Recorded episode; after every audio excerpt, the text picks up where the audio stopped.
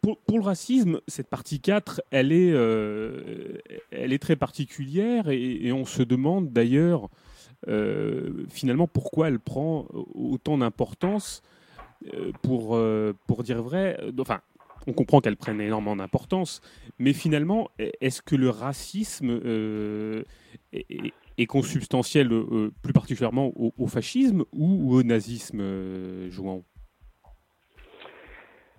À mon avis, n'est pas du tout consubstantiel au tu peux avoir un... D'ailleurs, je dis ça quelque part, enfin, je parle du racisme antisémite. Hmm le racisme antisémite, non. Tu as des fascismes qui, qui ont été philo-sémites, selon mon, mon, opinion. Comme par exemple le fascisme italien jusqu'à un certain moment. Oui, jusqu'en 38, par exemple. Pardon? Jusqu'en 38. Oui, voilà.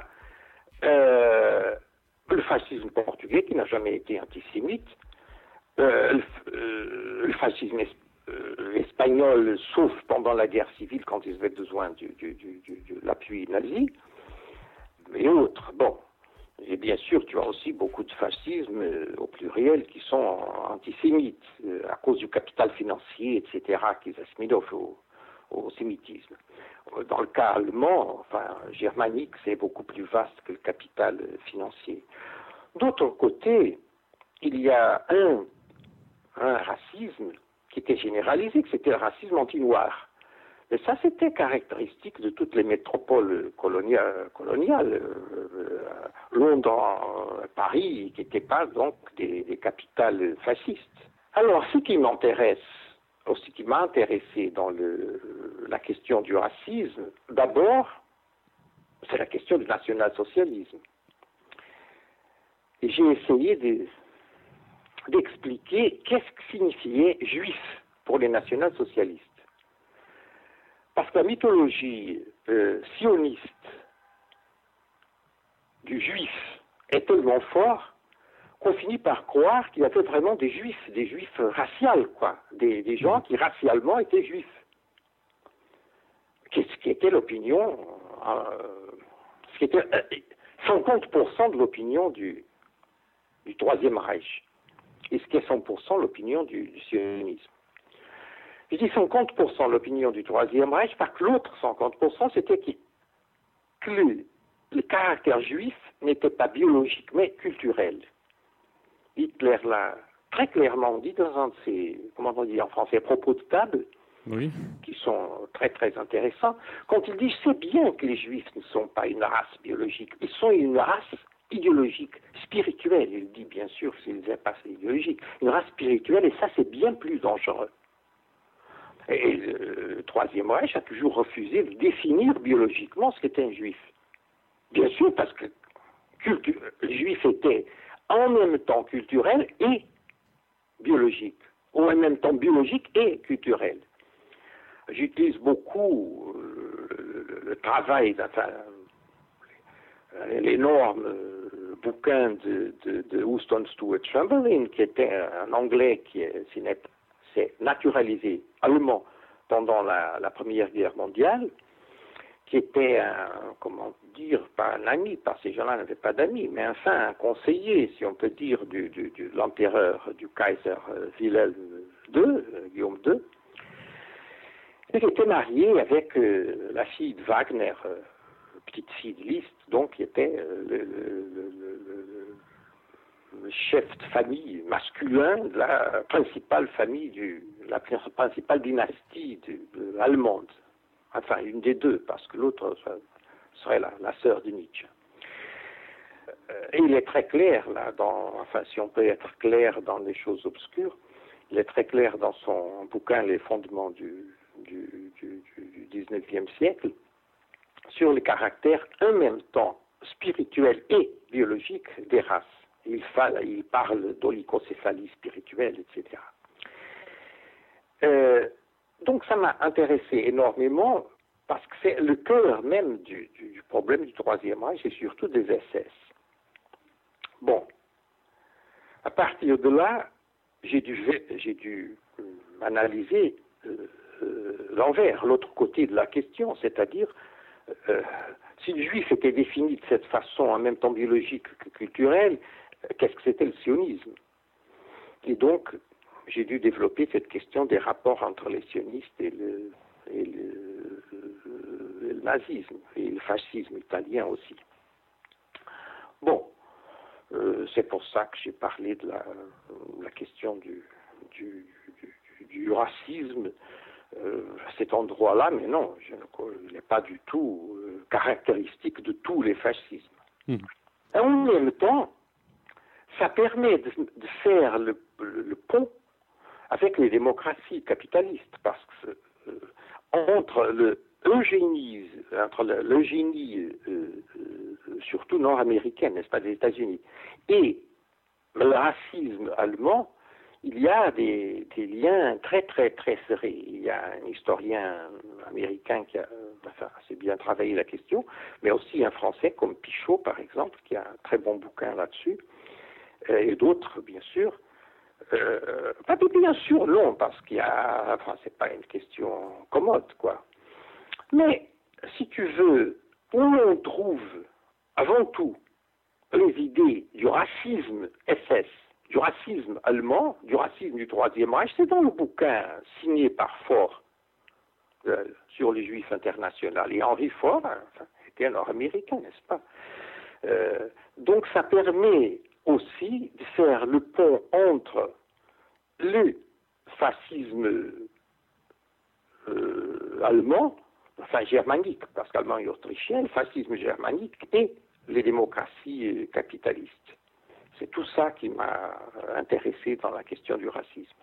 Mais, mais qu'est-ce que tu, qu'est-ce que tu, je dirais, tu problématise de manière beaucoup plus globale sur l'émergence du racisme parce que on comprend bien que tu aies voulu faire une sorte de généalogie du racisme national-socialiste mais, mais dans cette généalogie qui est bon bien évidemment plus spécifique est-ce que tu vois quand même des traits je dirais qui traversent euh, le monde à cette époque qui, qui fondamentalement, bah, fondamentalement l'inscrivent comme quelque chose qui émerge? Je parle du racisme biologique euh, qui émerge à une époque très particulière, qui est celle de, euh, euh, de, de, ce qu'on appelait le siècle du nationalisme, de l'apparition de la biologie, de l'apparition de la, la, manière dont on a développé les sciences de la nature. Est-ce qu'il n'y a pas quelque chose qui, qui, qui, vient même chapeauter quelque chose de plus spécifiquement national-socialiste dans, dans, les préoccupations biologisantes du, du racisme?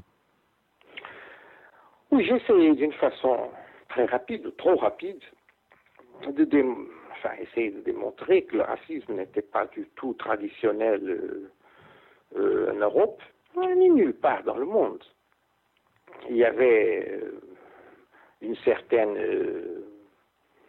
hein, comment dire, suspicion des étrangers, si on veut, mais pas par question raciale. Hein. Un étranger pourrait être un terreur.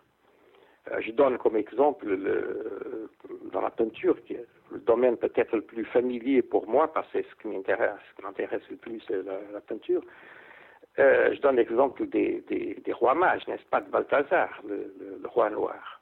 À mon avis, c'est euh, euh, dans la deuxième moitié du, du 19e siècle qu'apparaît, enfin, j'essaie de je ne vais pas dire démontrer, mais enfin, susciter un peu la, tension là-dessus euh, avec l'œuvre de Darwin. Euh, à mon avis, c'est dans la deuxième moitié du XIXe siècle qu'apparaît un, vraiment un racisme biologique en, Europe. Pas dans les, euh, les, colons blancs en Amérique latine, mais ça c'est autre chose. Ils étaient tout à fait marginalisés culturellement dans le monde de l'époque. Euh, ils étaient racistes, bien sûr, ils étaient esclavagistes, donc c'était raciste. Euh, je ne propose pas d'explication. De, Là-dessus, ça serait, euh, ça serait notre bouquin, ça, ça serait des années de travail pour, fouiller des, documents et tout ça pour essayer de, trouver une explication convaincante. Je me limite à je me, je me limite à, quelque chose de chronologique et, et pas plus. Je commence là, donc, à la deuxième moitié du XIXe siècle, rapport entre l'eugénie nord-américaine et l'eugénie allemande, et après comment euh, les Allemands et les Autrichiens, donc le monde germanique, développent euh, tout ce qui a été euh, d'abord euh, construit dans le génie nord-américain. Donc pour toi, euh, l'apparition du racisme est, véritablement marquée par... Enfin, l'œuvre de Darwin marque vraiment l'apparition du racisme biologique Non, pas exactement. à propos de Darwin, j'ai essayé de montrer la contradiction entre son premier grand, grand bouquin, là, sur le voyage du Beagle, mhm. Euh, qui est un bouquin euh, sous le point de vue anthropologique et d'autres géologiques aussi, tout ça tout à fait. Euh, enfin, il était un génie, ben, c'était incroyable. Et, donc il est avant, parfois un siècle avant d'autres. Le livre, surtout les deux livres sur où il parle de, de, de, de l'être humain, n'est-ce pas? C'est pas l'origine des espèces. C'est la filiation de l'homme. humain mais c'est les deux, autres. Euh, je fais les citations, j'en dis que les pages, et voir, et, mais voyez si c'est raison, si j'ai tort. Euh, je dois te dire une chose, c'est très ennuyeux, mais c'est vrai. Je lis, je lis n'importe quoi, mais je veux dire, je méfie des historiens français. Mmh. Dans les dernières décennies, quelque chose depuis les années 70. C'est des propos vaseux. Ils font pas de travail empirique. Il y en a qui sont très bons. J'ai cité Pichot tout à l'heure. Euh, voilà un bouquin qui est un bouquin très très très bon. Qu'est-ce que j'ai définis comme un bouquin très bon? Un bouquin avec lequel je, je peux ne pas être d'accord, mais qui m'apporte énormément de choses. C'est ce que j'appelle un bouquin très bon. Peu m'importe si je suis d'accord ou pas avec le bouquin. Mais j'y apprends énormément, parce qu'il a fait un bon travail empirique, parce qu'il fait de belles analyses sur, basées sur un travail empirique. Bon.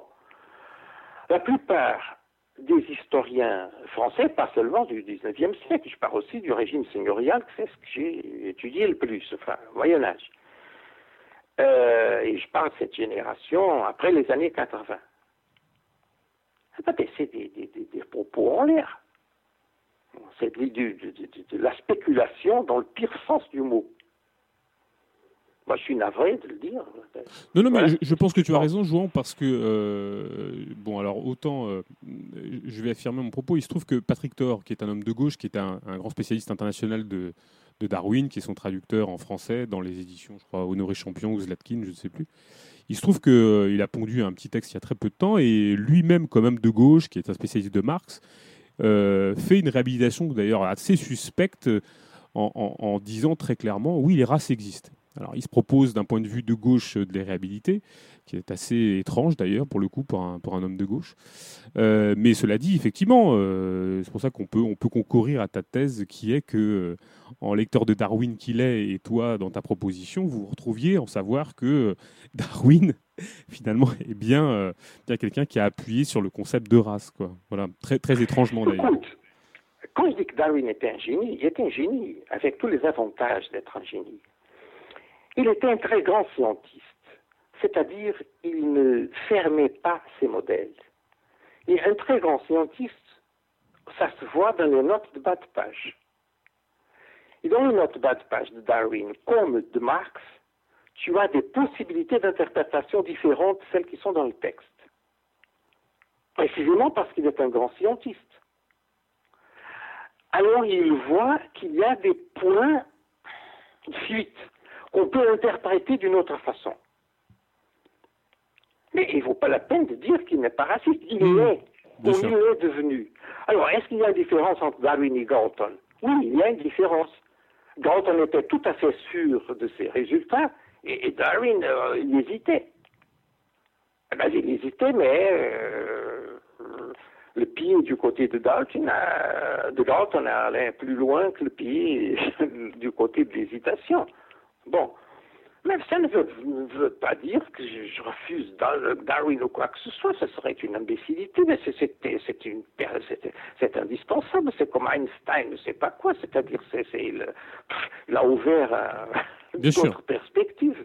Et, pourtant, oui, oui, et pourtant, on peut s'entendre sur le fait que les races n'existent pas. Voilà. Bah, Euh, ben voilà. Voilà, oui, oui. Il était aussi de son, son, son, euh, de son époque. Quoi. Marx a voulu dédier le capital à Darwin, n'est-ce pas? Darwin a dit Ah non, ma femme, euh, ça serait un problème pour ma femme. Bon, les femmes, elles les pauvres. elles ont toujours la responsabilité. Mais, mais pauvre épouse. Mais, mais voilà, mais c'est comme ça. C'était le 19e siècle on a exigé l'avantage. Donc, mais euh, le fait, c'est que Darwin, il dit carrément que les Noirs sont inférieurs aux hommes et les femmes sont, euh, pardon, les Noirs sont inférieurs aux Blancs et les femmes sont inférieures aux hommes. ça y est, c'est écrit. Il y a pas, on ne peut pas tourner ça d'une autre façon. Maintenant, Spears arrêtait ça et allait davantage plus loin. Oui, oui, sans doute. Hmm. Mais tu sais qui lisait beaucoup Spencer et qui aimait beaucoup Spencer Les anarchistes. Ben voilà, une question à réfléchir. En revanche, euh, Kropotkin n'aimait pas du tout la, vision euh, darwinienne de, du struggle for life. Enfin, du... Qui? Euh, J'ai pas compris. non, Kropotkin n'aimait pas du tout cette, cette vision de, Darwin, de, de, la lutte pour de la lutte de l'espèce, quoi. Non, non, non. Mais, cette question de la lutte, c'est Spencer qui le dit, c'est pas Darwin. Oui, oui, tout à fait, exactement. Oui. Ça, c'est Spencer. Darwin ne dit jamais ça. Jamais ça.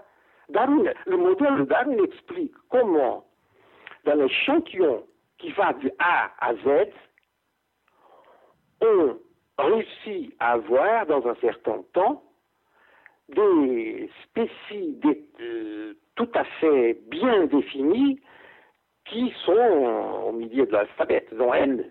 Bon, c'est ça ce qu'il a, ce qu'il a démontré. C'est pas la lutte pour la survie, c'est même le contraire d'ailleurs. Euh, c'est pas une question de lutte, c'est une question objective de survie. C'est la question des des des des, des c'est pas euh, des, des, des loups dans la dans, la glace, dans les dans les ou dans le désert. Hein, des uns sont noirs, les autres sont blancs, les autres sont gris. bon, ben voilà, c'est c'est ceux qui sont en couleur de sable qui réussissent à survivre, pas parce qu'ils tuent les autres mais c'est parce qu'ils sont moins tués que les, autres par les, aigles ou quoi que ce soit. Bon, les lions, enfin, n'importe. Je dis comme ça, des, animaux comme ça. Euh, on est pour les exemples. Euh, c'est ça le grand mérite du, modèle de, de Darwin. C'est un modèle, comme tous les grands modèles scientifiques, extrêmement simple, extrêmement simple et extrêmement efficace. Où Darwin commence à ne pas être ni simple ni efficace, c'est quand il passe aux animaux sociaux, les fourmis et les abeilles. C'est là que je crois qu'il... Mais, pour toi, dans la, dans le, dans la généalogie du, du racisme national-socialiste, euh, ce serait plus Darwin que, que Gobineau alors? Chamberlain, bien sûr, il a étudié Darwin, mais surtout il se préoccupait avec le génie, Dalton et tout ça. Je ne crois pas qu'il se préoccupait tellement avec Darwin. Je ne me souviens pas de voir Darwin cité par. Euh, je n'ai pas étudié ça, je passe comme ça en mémoire maintenant, je vais essayer de me souvenir. Je passe Darwin cité par, par Hitler. C'est. Hitler, il citait. Enfin, c'est pas plus avec les bouquins de cowboys. c'est un peu, oui, c'était un peu son univers. Mais c'est une, notion plus, plutôt, disons, spencerienne, même sans citer Spencer. Mhm. Une notion plutôt spencerienne, de la lutte pour la vie, la survie, cette question de lutte que, que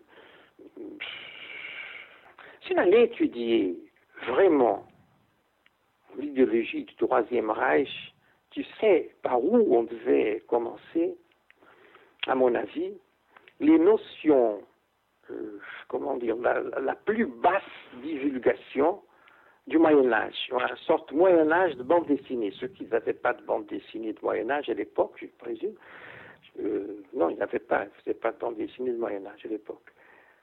Euh, si mes souvenirs de l'histoire de la bande dessinée de Lancassin sont exacts, il n'y avait pas de bande dessinée du Moyen Âge.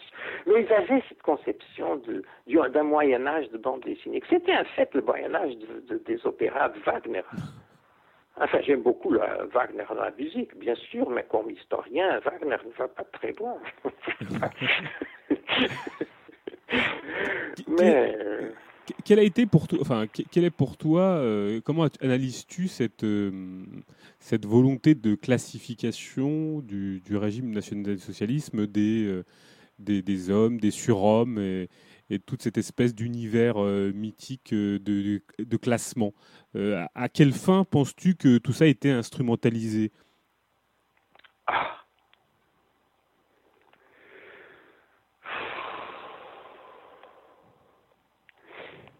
J'ai essayé de faire l'histoire du racisme national-socialiste dans la linguistique romantique allemande. Bon, mais elle n'instrumentalisait pas, euh, euh, comme les essais sont instrumentalisés, bien sûr. Elle ne parlait pas de sous-hommes ni de, ni de anti-race. Euh,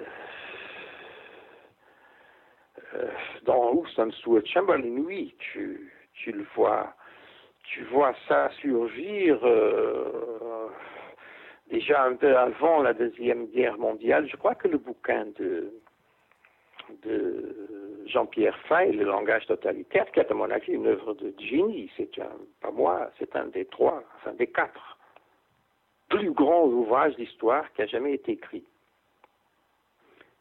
Qui est qui n'a jamais cité, l'historien ne cite pas le, langage totalitaire. C'est étonnant. Euh, peut-être parce que c'est un livre d'histoire écrit par un linguiste, alors les historiens, ils, se défendent, c'est corporatif, n'est-ce pas? Si, on va commencer à citer des linguistes, où finira-t-on?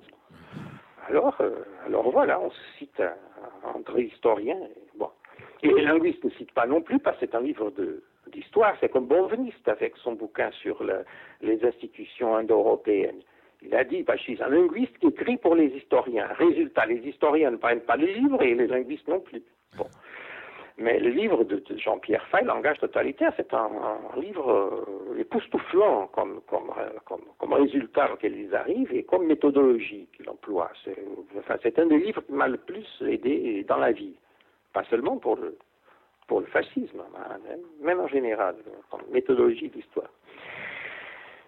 Il aidera un peu à comprendre ça quand il parle de ces groupes, des veugles, etc., ces, groupes de, comment on peut dire, une sorte de boy scout, de, boy scout de droite, aussi admis anarchisant, avant la Première Guerre mondiale, enfin,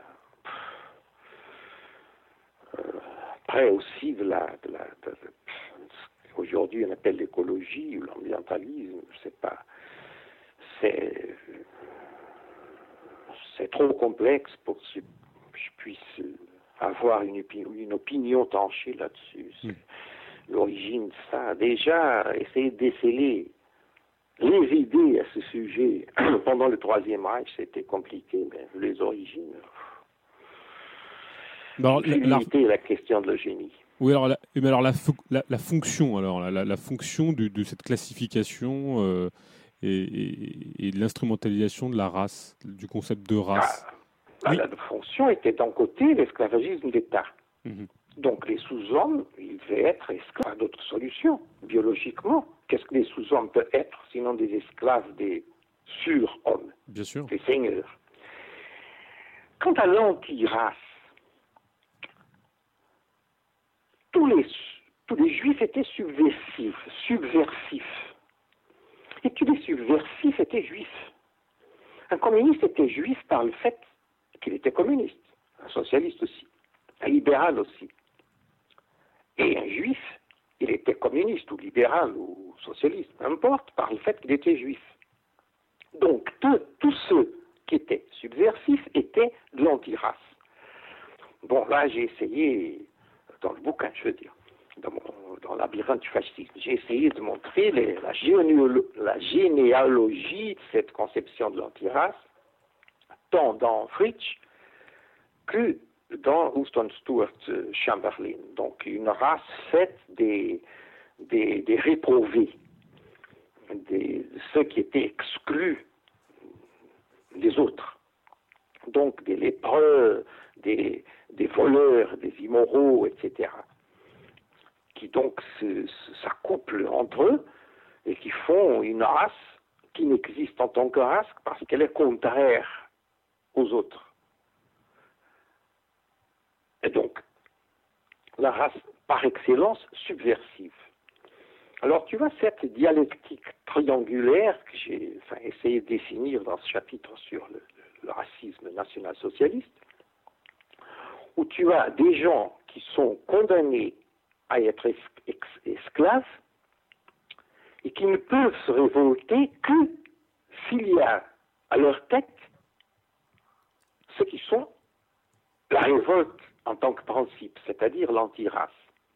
De là, le besoin de euh, très très vite les Juifs pour empêcher que les Slaves se révoltent. C'est ce que j'ai essayé de démontrer dans ce chapitre euh, pour la chronologie de la liquidation des Juifs, parce que la, liquidation elle-même, le besoin euh, national-socialiste liquidation des Juifs n'est apparu que quand ils ont commencé à dominer les territoires slaves. Hmm.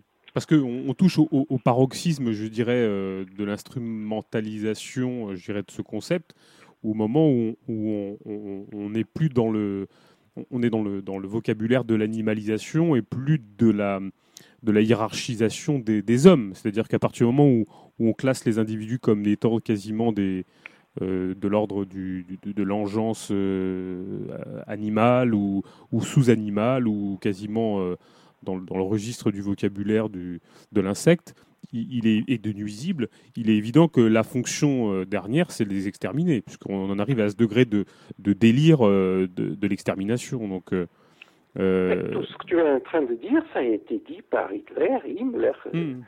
etc. Pour eux, c'était l'évidence même. Bien sûr. Et ils disaient, bon, ça c'est, ça c'est dommage. Ben, c'est dommage, que dommage, la nature est comme ça. Non, parce que dans, cette volonté de, de classifier pour pouvoir euh, soit soumettre des populations et les mettre sous le joug et la domination, euh, on, comprend la logique. Euh, quand on est dans un vocabulaire qui, qui, qui, a comme fonction ultime l'extermination, il n'y a plus de raison instrumentale et on, on, est au paroxysme du délire à ce moment-là. Tout à fait. C'est une des raisons pour lesquelles je me suis rendu compte qu'il fallait prendre au sérieux, et très au sérieux, mhm.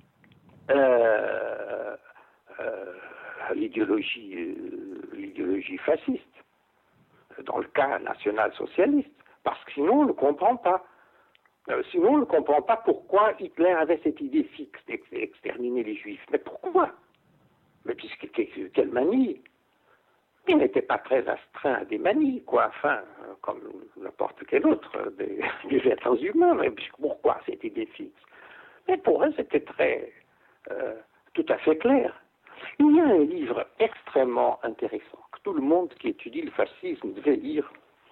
C'est un livre de F. D'ailleurs, c'est un livre très connu, appelé Reactionary Modernism. Euh, euh, je suis en train de vérifier si exactement. EF, ça s'écrit H-E-R-F. Il montre, euh, ça c'est très, c'est un livre indispensable pour les gens qui veulent faire la critique du fascisme et aussi ceux qui veulent analyser l'écologie. Quoique ce n'était pas du tout l'objectif de, de EF, la question de l'écologie ce réactionnarisme moderne ou ce modernisme réactionnaire. Et il analyse aussi, par exemple, des publications technocratiques, technocratiques mais vraiment technocratiques, la, revue des ingénieurs euh, allemands, euh, et l'idéologie de cette revue. Bon, ce que tu appelles l'instrumentalisation euh, raciale. Euh, mais c'est un, c'est un livre d'ailleurs, petit, enfin, ça arrive pas aux 200 pages. C'est un, livre très important.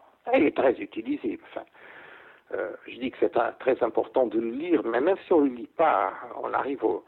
Euh, c'est un livre qui a été tellement diffusé, il a tellement imprégné les, conclusions des autres historiens postérieurs que, si on va le lire, on se rend compte qu'on l'a déjà lu entre les lignes des autres.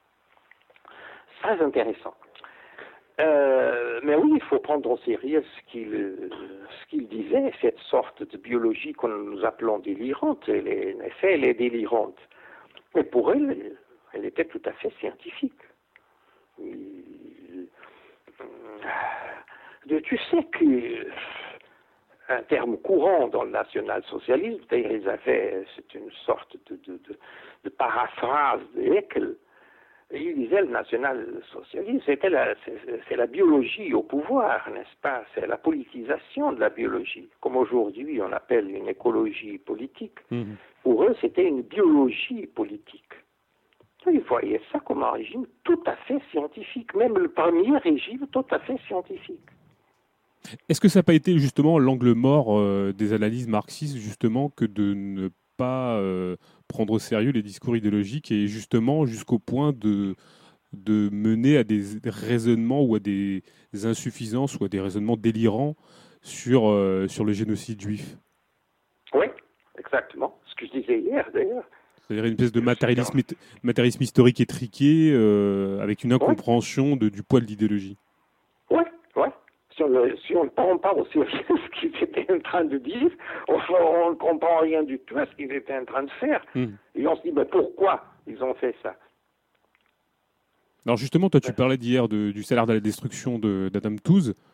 Euh, tu, penses par exemple qu'on on est face à une interprétation euh, purement économique euh, du, nazisme sans une espèce d'analyse plus particulièrement idéologique?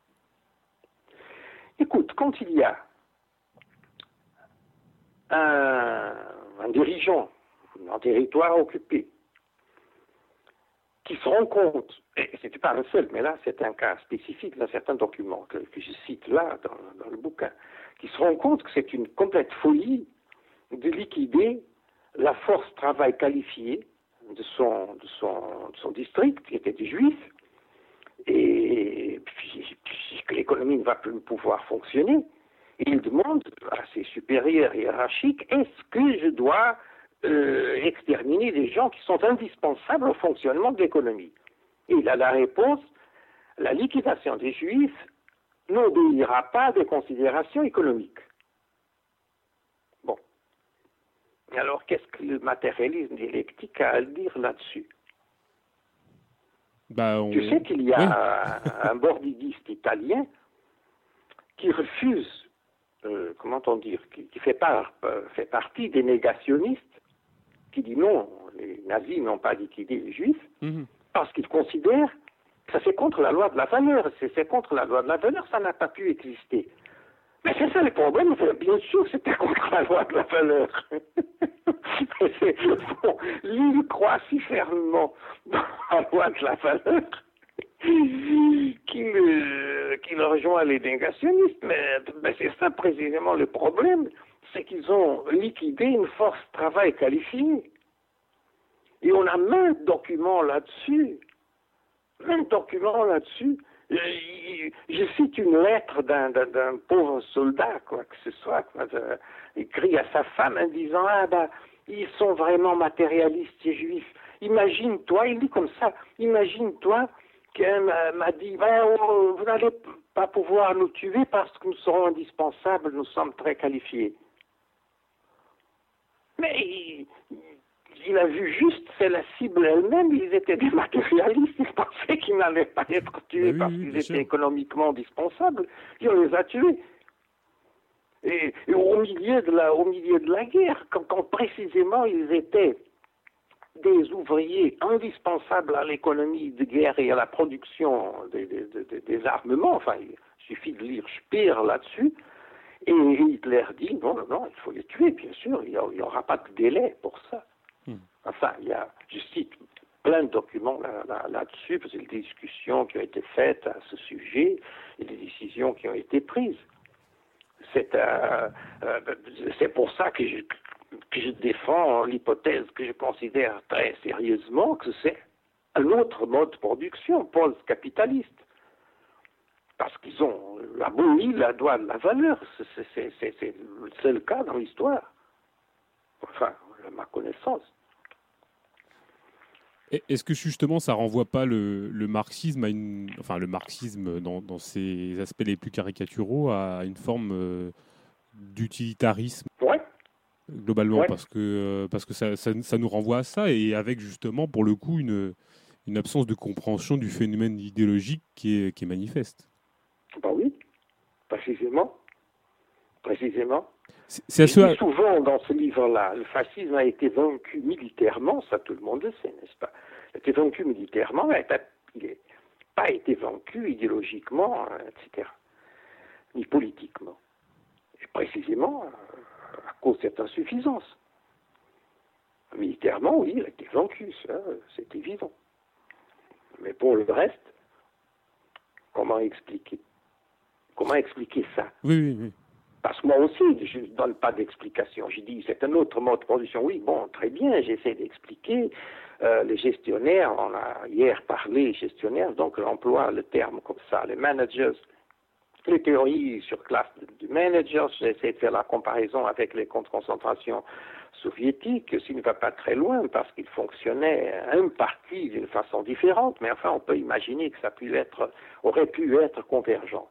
Mais l'histoire euh, est allée d'une autre façon. Staline est mort, euh, l'économie soviétique s'est développée d'une autre façon.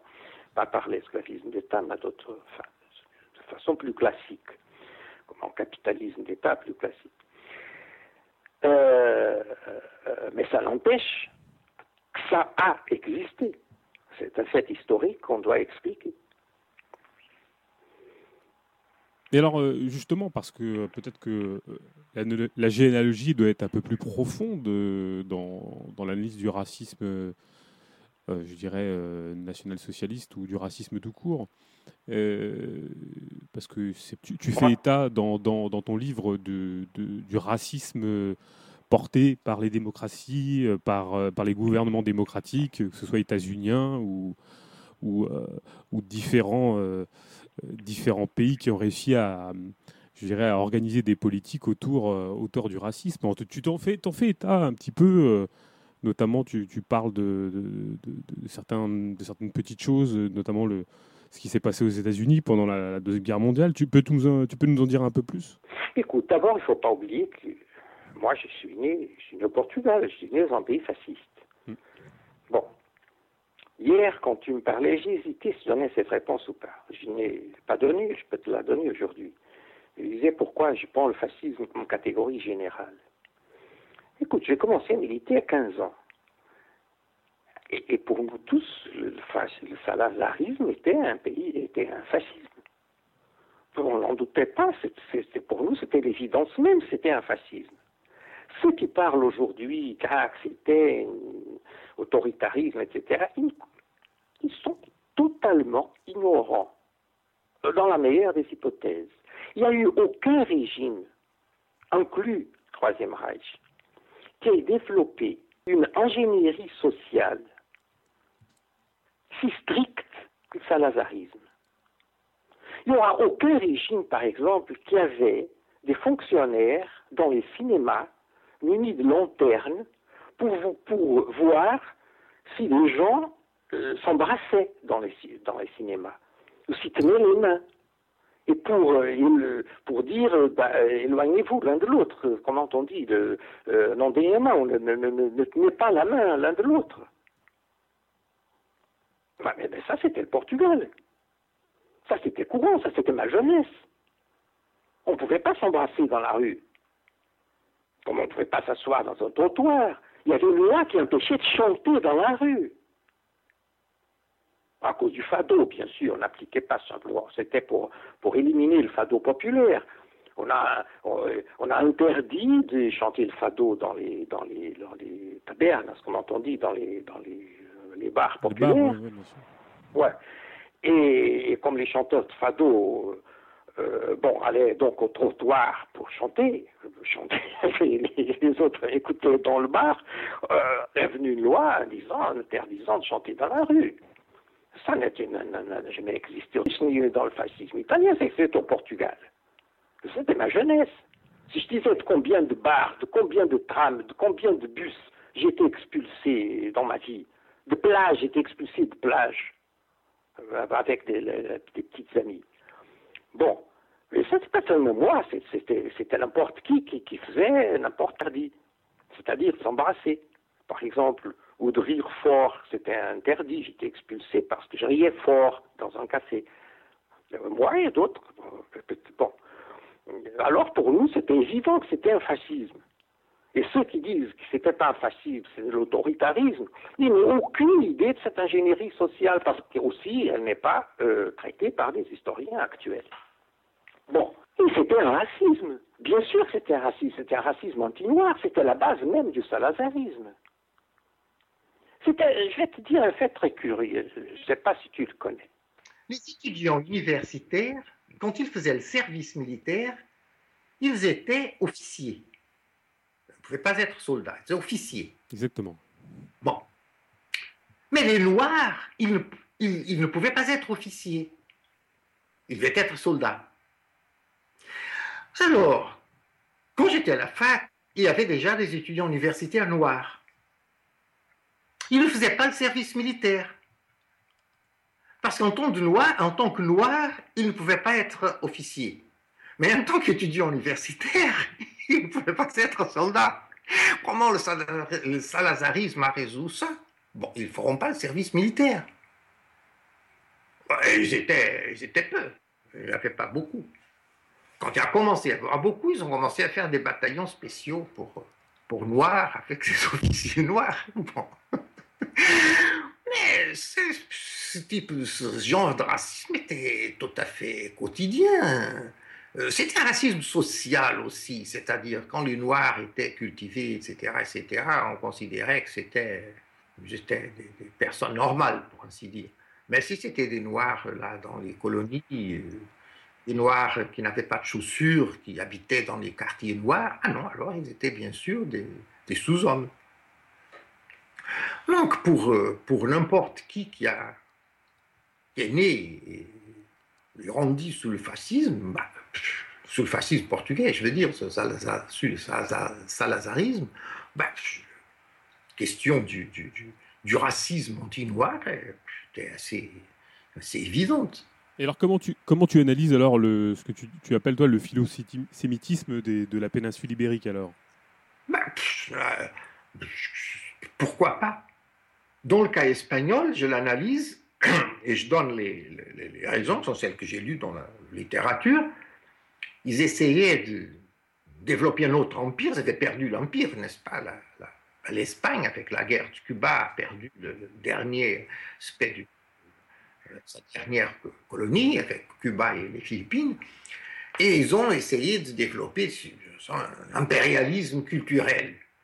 Et, quel autre? Les séfardites, qui existaient partout comme ça dans l'Europe et dans la Turquie, et qui continuaient, et pas seulement, et qui continuait à parler une sorte d'espagnol du XVIe siècle. Enfin, euh, euh, euh, par exemple, si on, si, on, si on, a ce très grand écrivain, comment s'appelle-t-il, qui a eu le prix Nobel, qui a écrit Les masses et le pouvoir, comment s'appelle-t-il Canetti. Oui, Canetti, oui. Canetti, il est en Bulgarie, si je ne me trompe pas, dans une famille de séphardites où on parlait l'espagnol du XVIe siècle.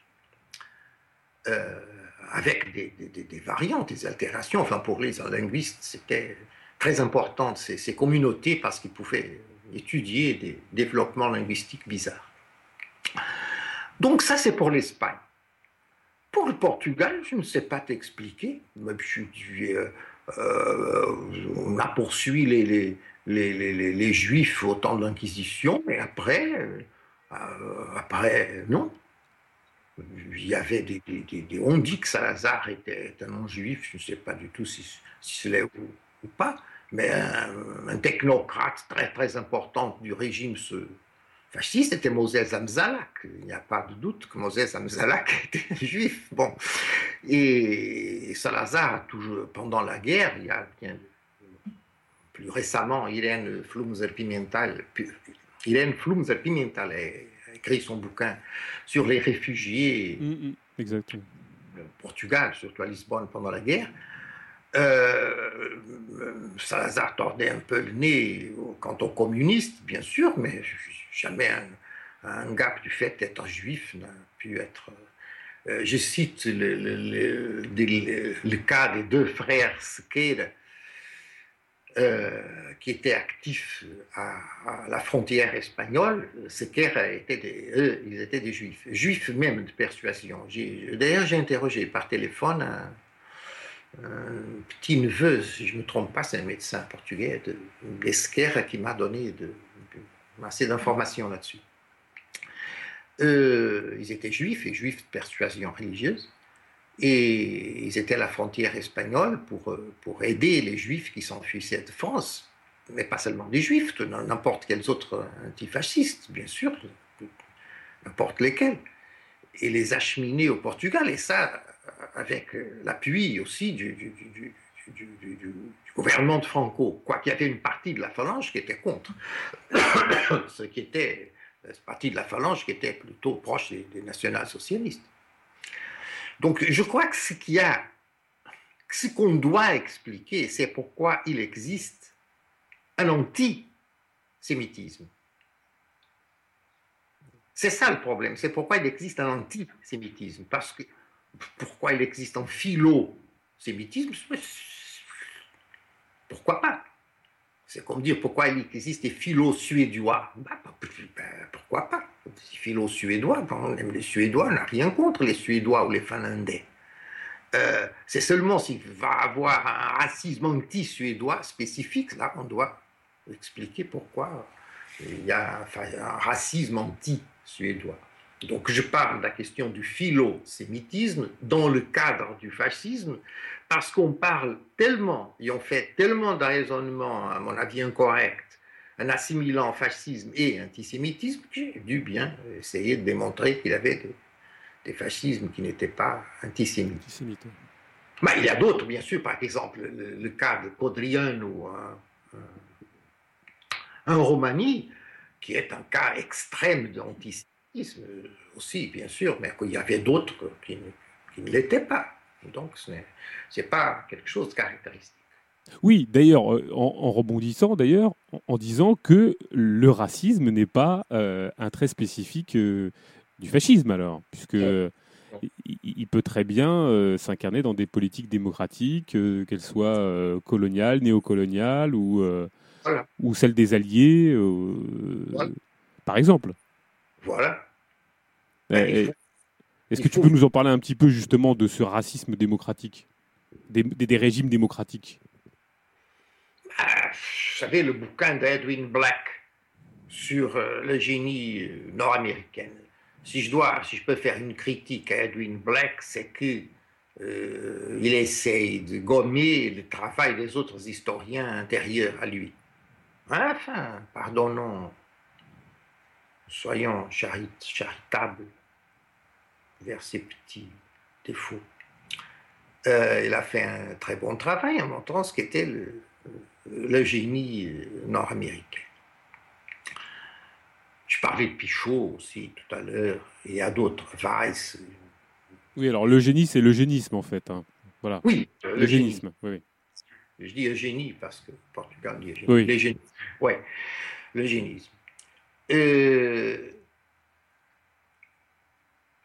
remarque, la seule loi étrangère que Hitler cite dans Mein Kampf d'une façon euh, euh, qu'il prône, là, d'une façon comme un éloge, c'est la loi anti-immigrant de 27, si je ne me trompe pas, qu'il considère la première loi biologiquement fondamentale fondamenté. Quand on étudie, quand on lit le livre, je dis signé par Henri Ford, parce que ce n'est pas Henri Ford qui l'a écrit, c'est un, un ou deux de ses journalistes, mais enfin c'est Henri Ford qui a donné les lignes générales du, bouquin, euh, qui a dit ce que le bouquin devait contenir, etc. Les autres ont fait le travail euh, d'écrire toutes les lignes. Et Henri Ford l'a signé un livre sur les juifs internationaux. Je cite tout le temps, dans le deuxième, la deuxième édition, du, deuxième version du, labyrinthe du fascisme, pas la première. Je cite souvent parce que c'est très visible que c'est le livre d'Henri Fort qui a servi d'inspiration directe au racisme du Troisième Reich. Il a été édité en Allemagne et dans d'autres pays aussi, hein, dans d'autres langues, par euh, Fritsch, qui était non seulement un écrivain euh, raciste très important, euh, comme le chef, enfin, propriétaire de ma maison d'édition appelée Hammer, le marteau. et donc, n'importe quel raciste allemand connaissait le bouquin de, a connu très tôt le bouquin de, de, Danny Ford. Euh, euh, ça au niveau de la divulgation. Au niveau plutôt des scientistes, bah, c'était l'eugénisme nord-américain qui était en première place dans le mouvement eugéniste mondial et qui dominait dans les congrès. Et bien sûr, qui a eu une influence euh, très grande sur l'eugénisme allemand. Euh, tout ça, je remets pour le bouquin de, Edwin Black, pour ceux qui lisent l'anglais, pour ceux qui lisent le portugais et qui veulent voir la synthèse du, problème, je remets pour. Je renvoie pour le. D'ailleurs, c'est intéressant de voir une chose. Après 1945, après la guerre, malgré toutes les purations anti-nazis, les biologues nazis ont continué à travailler dans les facultés. Des cas comme Verschoor, qui était le dirigeant de la politique raciale, dirigeant au niveau scientifique, la politique raciale du Troisième Reich, ont continué à être des biologues, des biologues réputés. Un dirigeant des thèses, etc. etc. On peut s'imaginer comment, comment étaient ces thèses. Bon. Euh, serait intéressant d'étudier, enfin, chose que je pas de compétence à le faire, bien sûr, il faudrait un biologue, quelqu'un qui soit en même temps historien et biologue, pour étudier les conséquences de ça dans la biologie de l'après-guerre. Mais donc, c'est un des endroits, un des points où la liaison entre fascisme le cas fascisme germanique, national-socialisme, fascisme et euh, démocratie capitaliste est le plus serré, cette liaison. Pas seulement pour euh, la démocratie nord-américaine, mais par exemple les Suédois qui appliquaient l'eugénisme d'une façon aussi stricte que les États-Unis. En fait, le seul pays Enfin, sauf la péninsule ibérique, mais ça, je crois que c'est à cause du retard social, économique, etc. Je m'imagine. Mais les pays, disons, développés, le seul pays qui n'a pas appliqué dans la pratique l'eugénisme, c'était la Grande-Bretagne. Le Parlement s'est opposé à, voter contre les, lois eugénistes qui ont été proposées. C'est bizarre, je ne sais pas la raison et aussi les, principaux disciples britanniques de Galton étaient assez critiques du, des eugéniques. Et pourtant, la métropole britannique n'était pas tellement anti, anti-raciste, n'est-ce pas, vers les Noirs. Je ne sais pas expliquer cette, ce fait, mais c'est un fait enfin, qu'il faut tenir en compte. On, voit quand même dans ton développement finalement que tu désencastres antisémitisme et racisme euh, presque du phénomène euh, fasciste parce que euh, on a des exemples de, régimes fascistes qui ne sont pas particulièrement antisémites, même si, bon, évidemment, l'Allemagne et, l'Italie le sont devenus. Tu parlais de la Roumanie. Mais on voit bien aussi que le racisme accompagne les démocraties beaucoup de politiques qu'il a accompagnées euh, euh, au travers le XXe siècle. Donc, euh, est-ce que finalement, à la fin de son paragraphe, on peut conclure, enfin, est-ce que toi, tu te permettrais de conclure que racisme et, antisémitisme, bien évidemment, s'ils ont accompagné le fascisme, certains fascismes, on va dire, le nazisme et le fascisme italien et ou pour d'autres, est-ce qu'ils sont consubstantiels au fascisme? Écoute, il faut tenir en compte j'ai fait une autre chose encore. J'ai essayé de montrer les rapports entre les sionistes et le fascisme. C'est pas seulement dire qu'il y avait un fascisme philosémite, c'est dire qu'il y avait un, sionisme philo-fasciste, ou carrément fasciste. Et j'ai essayé de les montrer, je crois que je n'ai pas essayé, je crois que je l'ai démontré. D'ailleurs, ça a été démontré par euh, bien d'autres personnes. Euh, pas bien d'autres, parce qu'ils sont. Il n'y a pas une cohue pour le démontrer. C'est pas très rentable. Mais enfin, ça a été bien, c'est bien établi. Je suis limité à, comment on peut dire, je me suis limité à, synthétiser ces faits-là.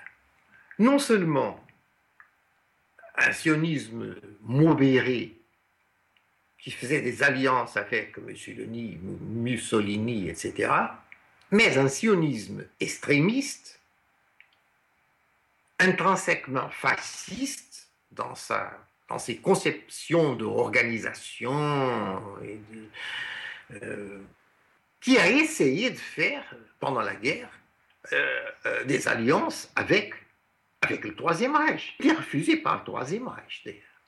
Est-ce que pour autant, on peut caractériser je dirais, des, des, formes d'accointance euh, euh, du sionisme avec, avec, des, avec des, des, organisations fascistes comme caractéristique de quelque chose ou d'une quelque chose de profondément ancré et consubstantiel au sionisme historique Oui, c'est une forme de racisme. On lit les, les, sionistes de l'époque et on a la même image du monde des hiérarchies raciales, etc., qu'on a dans le, euh, dans le Troisième Reich. C'est, on peut aller très loin là. Ah oui, oui. On trouve aussi les présupposés du, du multiculturalisme. Quand, on, quand il disait à l'époque, un peuple, s'il parle la langue d'un autre, qui est d'ailleurs une conception venue du, des linguistes du romantisme allemand.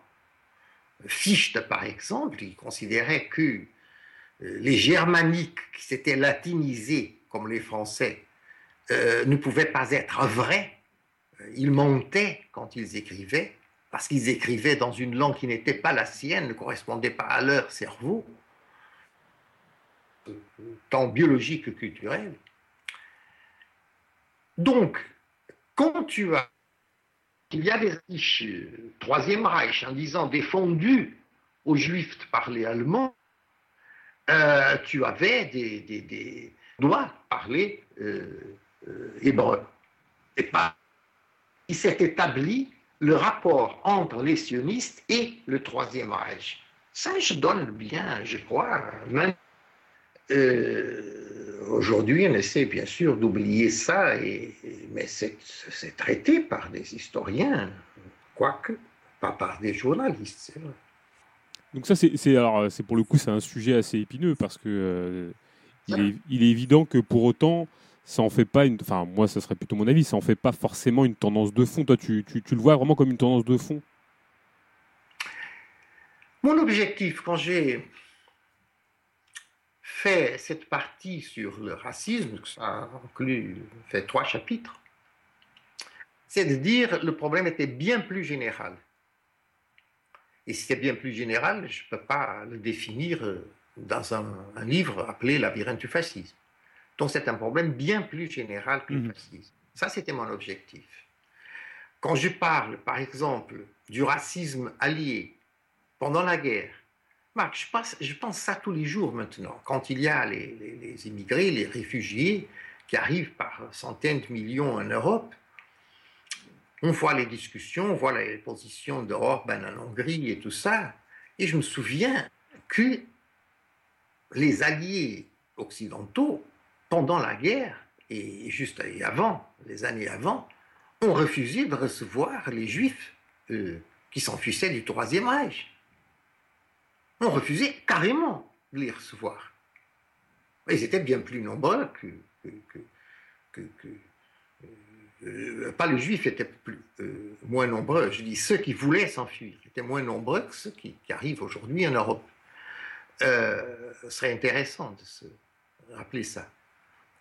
donc j'essaie de faire aussi cette histoire du racisme allié mmh.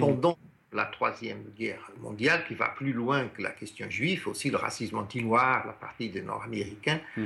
Je prends l'ouvrage d'un historien très intéressant sur la, censure de euh, photographie et de films euh, à l'époque. Euh, et après, je prends, d'autres ouvrages aussi. mais ce que je veux dire, c'est que c'est un problème bien plus large. Quand tu vois Garvey, par exemple, le, racisme noir de Garvey, Garvey est un sioniste noir. Il n'y a pas de différence entre les idées de Garvey et les idées des, sionistes, quand on les étudie. Sauf qu'un était pour la question noire, bien sûr, et l'autre pour la question juive, mais, le modèle est le même. Donc j'essaie de, montrer, ça c'est plus général que la question des, des hmm. fascistes. Est-ce qu'on aborde la partie euh, plus, esthétique, euh, Joan Est-ce que tu peux nous caractériser pourquoi tu as voulu euh, parler plus particulièrement de l'esthétique? Est-ce que, tu pensais que. Est-ce que ça fait partie de, ce grand thème, d'ailleurs, peut-être qui tient à cœur, qui est, celui de, de la peinture? Mais est-ce que c'est pour ça que tu t'y es attelé? Je reviens à une citation que j'ai. je suis souvenu hier de Walter euh, Benjamin, Walter Benjamin, si vous mhm. voulez française, qui disait toute esthétisation de la politique mène au fascisme, ou risque de mener au fascisme. Donc j'ai mis ce chapitre à la fin, pas exactement à la fin, parce qu'après il y a une dernière partie sur un fascisme post-fasciste, mais pour le fascisme classique, je l'ai mis à la fin pas parce que je considère euh, moins important, donc on met à la fin parce que c'est moins important. Non, euh, c'est parce que je considère le couronnement du problème. Il faut d'abord prévenir une chose. À la gauche, en général, on considère l'art comme quelque chose de secondaire. Tout à fait secondaire. Deuxième ordre, ou même troisième ou quatrième jusqu'au moment où la gauche prend le pouvoir. Parce qu'alors, la première chose qu'elle fait, c'est fusiler les artistes, ou les mettre en prison. Très intéressant. Ou alors exiger qu'ils développent une art politique. En fait, je considère exactement au contraire. Je considère que les artistes sont les premiers à se percevoir d'un phénomène. Euh, il y a un homme qui est pour moi, un de mes quatre ou cinq maîtres, qui était Edgar Varèse, compositeur français, français établi aux États-Unis. Mhm. Et dans une suite d'interviews, Edgar Varèse dit sur les musiciens, enfin, dire ça en général sur les artistes. Varèse dit les artistes sont ceux qui s'aperçoivent des choses bien avant les autres. il ne dit pas parce qu'ils soient en avance sur les autres, pas du tout c'est que les artistes sont les seuls qui sont contemporains. Euh, les mots sont les miens, mais l'idée est celle-ci. Les artistes sont les seuls qui sont contemporains, contemporains de leur époque. Et les autres, ils, sont ceux qui n'ont pas compris encore l'époque. Tu vois, c'est ça que je trouve très très bien dans, dans, cette formulation de Varese. C'est pas que les artistes aillent plus loin. Non, ils sont pas plus loin, c'est les autres qui sont derrière les, artistes sont où ils devaient être, ils sont à leur époque. Mais dans le cas du fascisme, ce n'est pas seulement cette question en général, parce que sinon je pourrais appliquer ça, comme d'ailleurs j'applique ça à n'importe quel, quel régime, quelle situation. C'est que dans le cas du fascisme, le fascisme n'existerait pas sans une esthétique propre. Le fascisme exige un rituel. Le fascisme est, une, est, un mensonge idéologique, est un, masque. C'est quelque chose qui, qui feint être une autre. Une révolte dans l'ordre. Qu'est-ce que c'est une révolte dans l'ordre? C'est un mensonge. Si c'est dans l'ordre, c'est pas d'une révolte. C'est pour ça que j'emploie le terme révolte et pas révolution. Mais une révolte dans l'ordre, c'est un mensonge. C'est une fausse révolte. Bon, très bien. Mais donc on feint se révolter. On fait une révolte, on fait des bagarres de rue. Bon, contre d'autres ouvriers, bien sûr. Mais c'est une révolte. On cogne sur les autres ouvriers, on leur euh, fait boire de l'huile de ricine ou quoi que ce soit. Euh, la question fondamentale du fascisme pour moi, c'est que le fascisme ne peut exister en tant que rituel. Sans la question du rituel, le fascisme euh, est vide.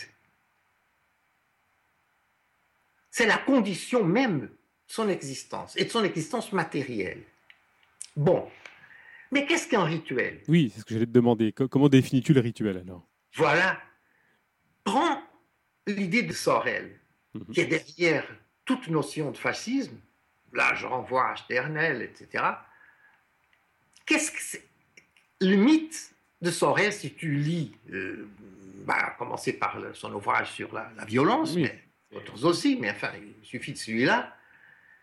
Ce mythe-là, il exige un rituel. La grève générale dans cette. Euh, Lukács a très. Je crois que c'est Lukács qui a euh, observé ça. Ou alors c'est ce biographe euh, de Rosa Luxembourg, euh, célèbre biographe, j'oublie son nom. Un, des deux. Qui a dit pour Rosa Luxembourg, la grève générale était une question d'organisation. Donc il fallait étudier les circonstances, les formes d'organisation, etc. Enfin, tout ce, ce travail ennuyeux de l'organisateur. Pour Sorel, pas du tout. La grève générale était un mythe qui était destiné à ne pas être réalisé.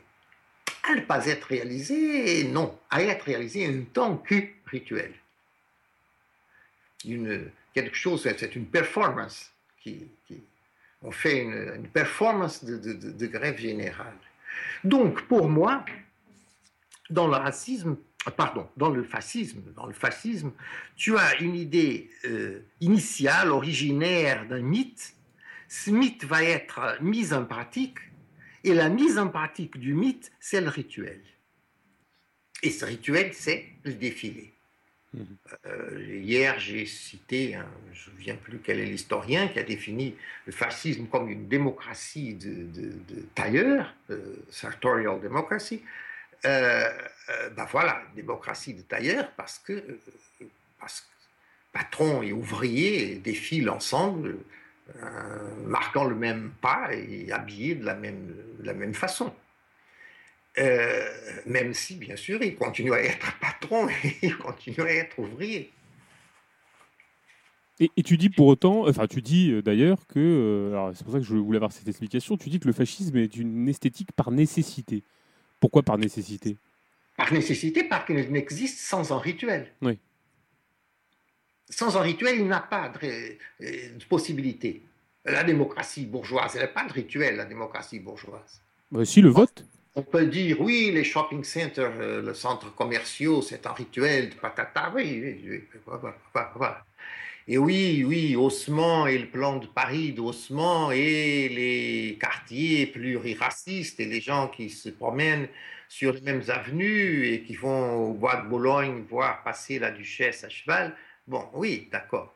Mais ce n'est pas un rituel dans le sens euh, euh, fasciste du, du, terme. Les fascistes ont poussé l'idée de rituel bien plus loin. Elle commence par les Jacobins, à nouveau, on reprend les Jacobins. Elle commence par les Jacobins, bien sûr et par euh, Robespierre euh, dans les grandes fêtes, mmh. la Révolution.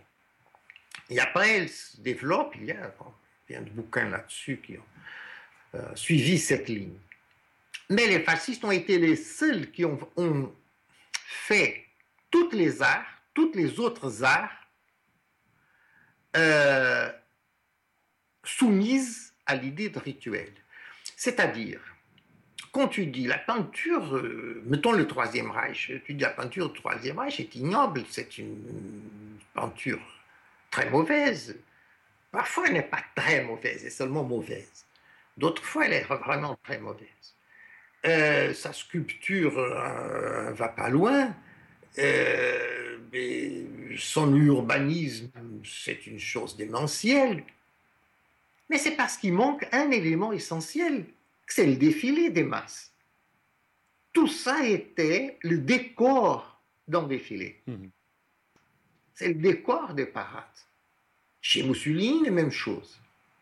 La forme comme il a, Jean Gentile a écrit un bouquin sur la. Gentile est l'historien, pas le philosophe fasciste. A écrit un bouquin sur la reconstruction de Rome par, Mussolini, enfin sous l'autorité de Mussolini. D'ailleurs, quand, si je ne me trompe pas, c'était Bottaille à l'époque, Giuseppe Bottaille, le préfet de Rome. Euh, précisément pour ouvrir des espaces aux parades. Sans, les parades, euh, cet urbanisme, ces sculptures, ces peintures perdaient la, raison d'être. Pas pour les futuristes je parle, mais les futuristes, ils venaient avant. Enfin, ils étaient fascistes avant la lettre. Euh, ils venaient avant la prise du pouvoir. Euh, donc il était par nécessité parce qu'il avait besoin du rituel. Il y avait besoin des parades pour, euh, pour, pour avoir une réalité politique. C'est ça ce que je veux, ce que je veux dire. Et tu as une explication sur le fait que aussi bien l'Italie fasciste que, que l'Allemagne nazie se soit référé autant à l'Antiquité et à ses codes? Alors on comprend bien dans ces aspects monumentaux, enfin dans, dans, l'architecture monumentale, mais euh, pourquoi d'après toi il y a eu autant de références à l'Antiquité par exemple? À l'Antiquité? Oui. Bah, parce qu'ils se voyaient comme euh, les, héritiers des grands, des grands empires. Mmh. Alexandre euh. bah oui, Alexandre, César, etc. Mais remarque aussi, il y avait une modernité. Speer n'est pas très loin du fonctionnalisme dans beaucoup d'aspects, et chez Mussolini, ben, beaucoup plus proche, bien sûr, euh, d'une certaine pureté de ligne, etc., pour des effets totalement anti-fonctionnalistes.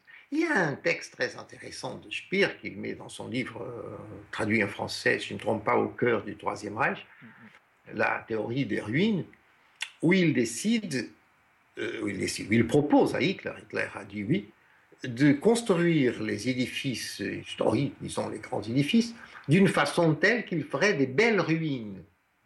Euh, dans il ferait des belles ruines. Hitler a dit oui. Bon, il y a un article, je trouve cet article-là époustouflant, un 44 dans la revue d'architecture qui était co-dirigée par Speer, où un architecte, qui d'ailleurs est devenu un architecte assez connu, a dit un certain pont totalement euh, bombardé par les Alliés, qui était une ruine, et il a dit le pont est magnifique, l'architecte. Est-ce que le pont devient magnifique à, partir du moment plus passer Un pont est quelque chose qui est à l'utilité même, n'est-ce pas? C'est pour passer une rivière sans se mouiller les pieds. Euh, euh, mais, voilà, c'était faire de belles ruines, c'est ça qui était la différence. Mais ce n'était pas seulement de ruines. Quand tu vois la notion de construction de autoroute la part du, du, principal dirigeant des infrastructures euh, du Troisième Reich, il voulait faire les autoroutes d'une telle façon qu'il y ait de, beaux paysages. Ça a été bien analysé dans des catalogues que le Centre Pompidou, Pompidou a publié à l'époque, qui ont eu de beaux articles là-dessus, sur euh, l'art euh, euh, des autoroutes en tant que paysage. Et tu as quelqu'un qui est un inspirateur direct des écologistes actuel, qui est Alvin Seifert, qui était l'architecte paysagiste, paysagiste des autoroutes, qui menait ça plus loin encore, plus loin encore, la, la transformation du paysage, de la nature en paysage. Mais, transformation de la nature en paysage, c'est la transformation de toute la vie en, en rituel.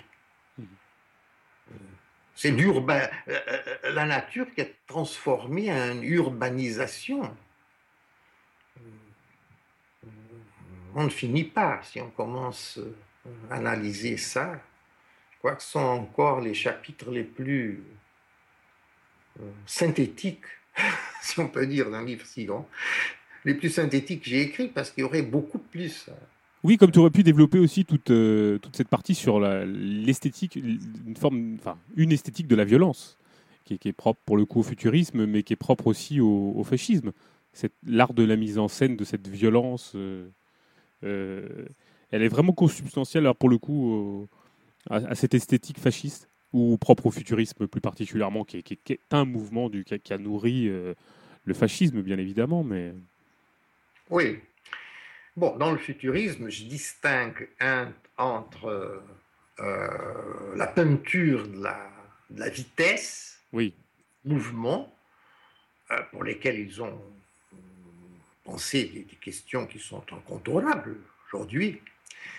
Mais la question, pour moi, du, futurisme, tant du futurisme italien que de son équivalent anglais, du vorticisme anglais, c'est qu'ils ont confondu euh, euh, mouvement, rapidité, avec la violence, n'est-ce pas? Mais pour eux, ils, ils identifiaient vitesse et violence. Et donc, c'est dans le plan, c'est dans le terrain de la violence qu'ils euh, qu'ils ont développé ces conceptions. Mais une chose pour menant un peu ça un peu plus loin, cette violence, elle est entendue par les fascistes d'une façon très différente celle que les léninistes l'entendaient. Pour les léninistes, la violence était la liquidation de l'ennemi. D'ailleurs, tout à fait rationnel, n'est-ce pas? On emploie la violence pour liquider l'ennemi. Chez les fascistes, la violence était une chose totalement différente. Elle était un défi qu'on portait à la mort. Et ce défi à la mort, il est, à mon avis, caractéristique des fascismes. J'ai parlé hier de, des dialogues de Lucien Rabaté et Pierre-Antoine Cousteau en prison. sont très intéressants là-dessus. Mais il y en a beaucoup d'autres qui ont aborder le sujet, mais ils sont très clairs. Le défi à la mort est un élitisme. Le défi à la mort consiste en dire nous sommes contre le courant de l'histoire. Peu nous importe le courant de l'histoire? Le courant de l'histoire, c'est les masses. C'est la démocratie. C'est le triomphe des masses. Nous sommes l'élite nous allons à, comment on dit, à euh, contre-pile, comment on dit ça en français? À rebrousse-poil, voilà. Nous, nous allons à rebrousse-poil de l'histoire. Et si on est vaincu, ça c'est la démonstration qu'on est une élite. C'est ça qui est fascinant. Être vaincu n'est pas pour le fasciste la démonstration qu'ils avaient eu tort, mais la démonstration du contraire, qu'ils étaient dans la vraie voie, la voie de l'élite. Il y a un bouquin de Maurice Bardèche appelé Sparte et les sudistes. Les sudistes et les sudistes de la guerre c'est pas la guerre des succions. Et Sparte, pour Bardèche, c'est le mythe fasciste. C'est une élite militaire. Ah Sparte, tout le temps, elle est euh, défaite dans les guerres. Mais tout le temps, elle renaît.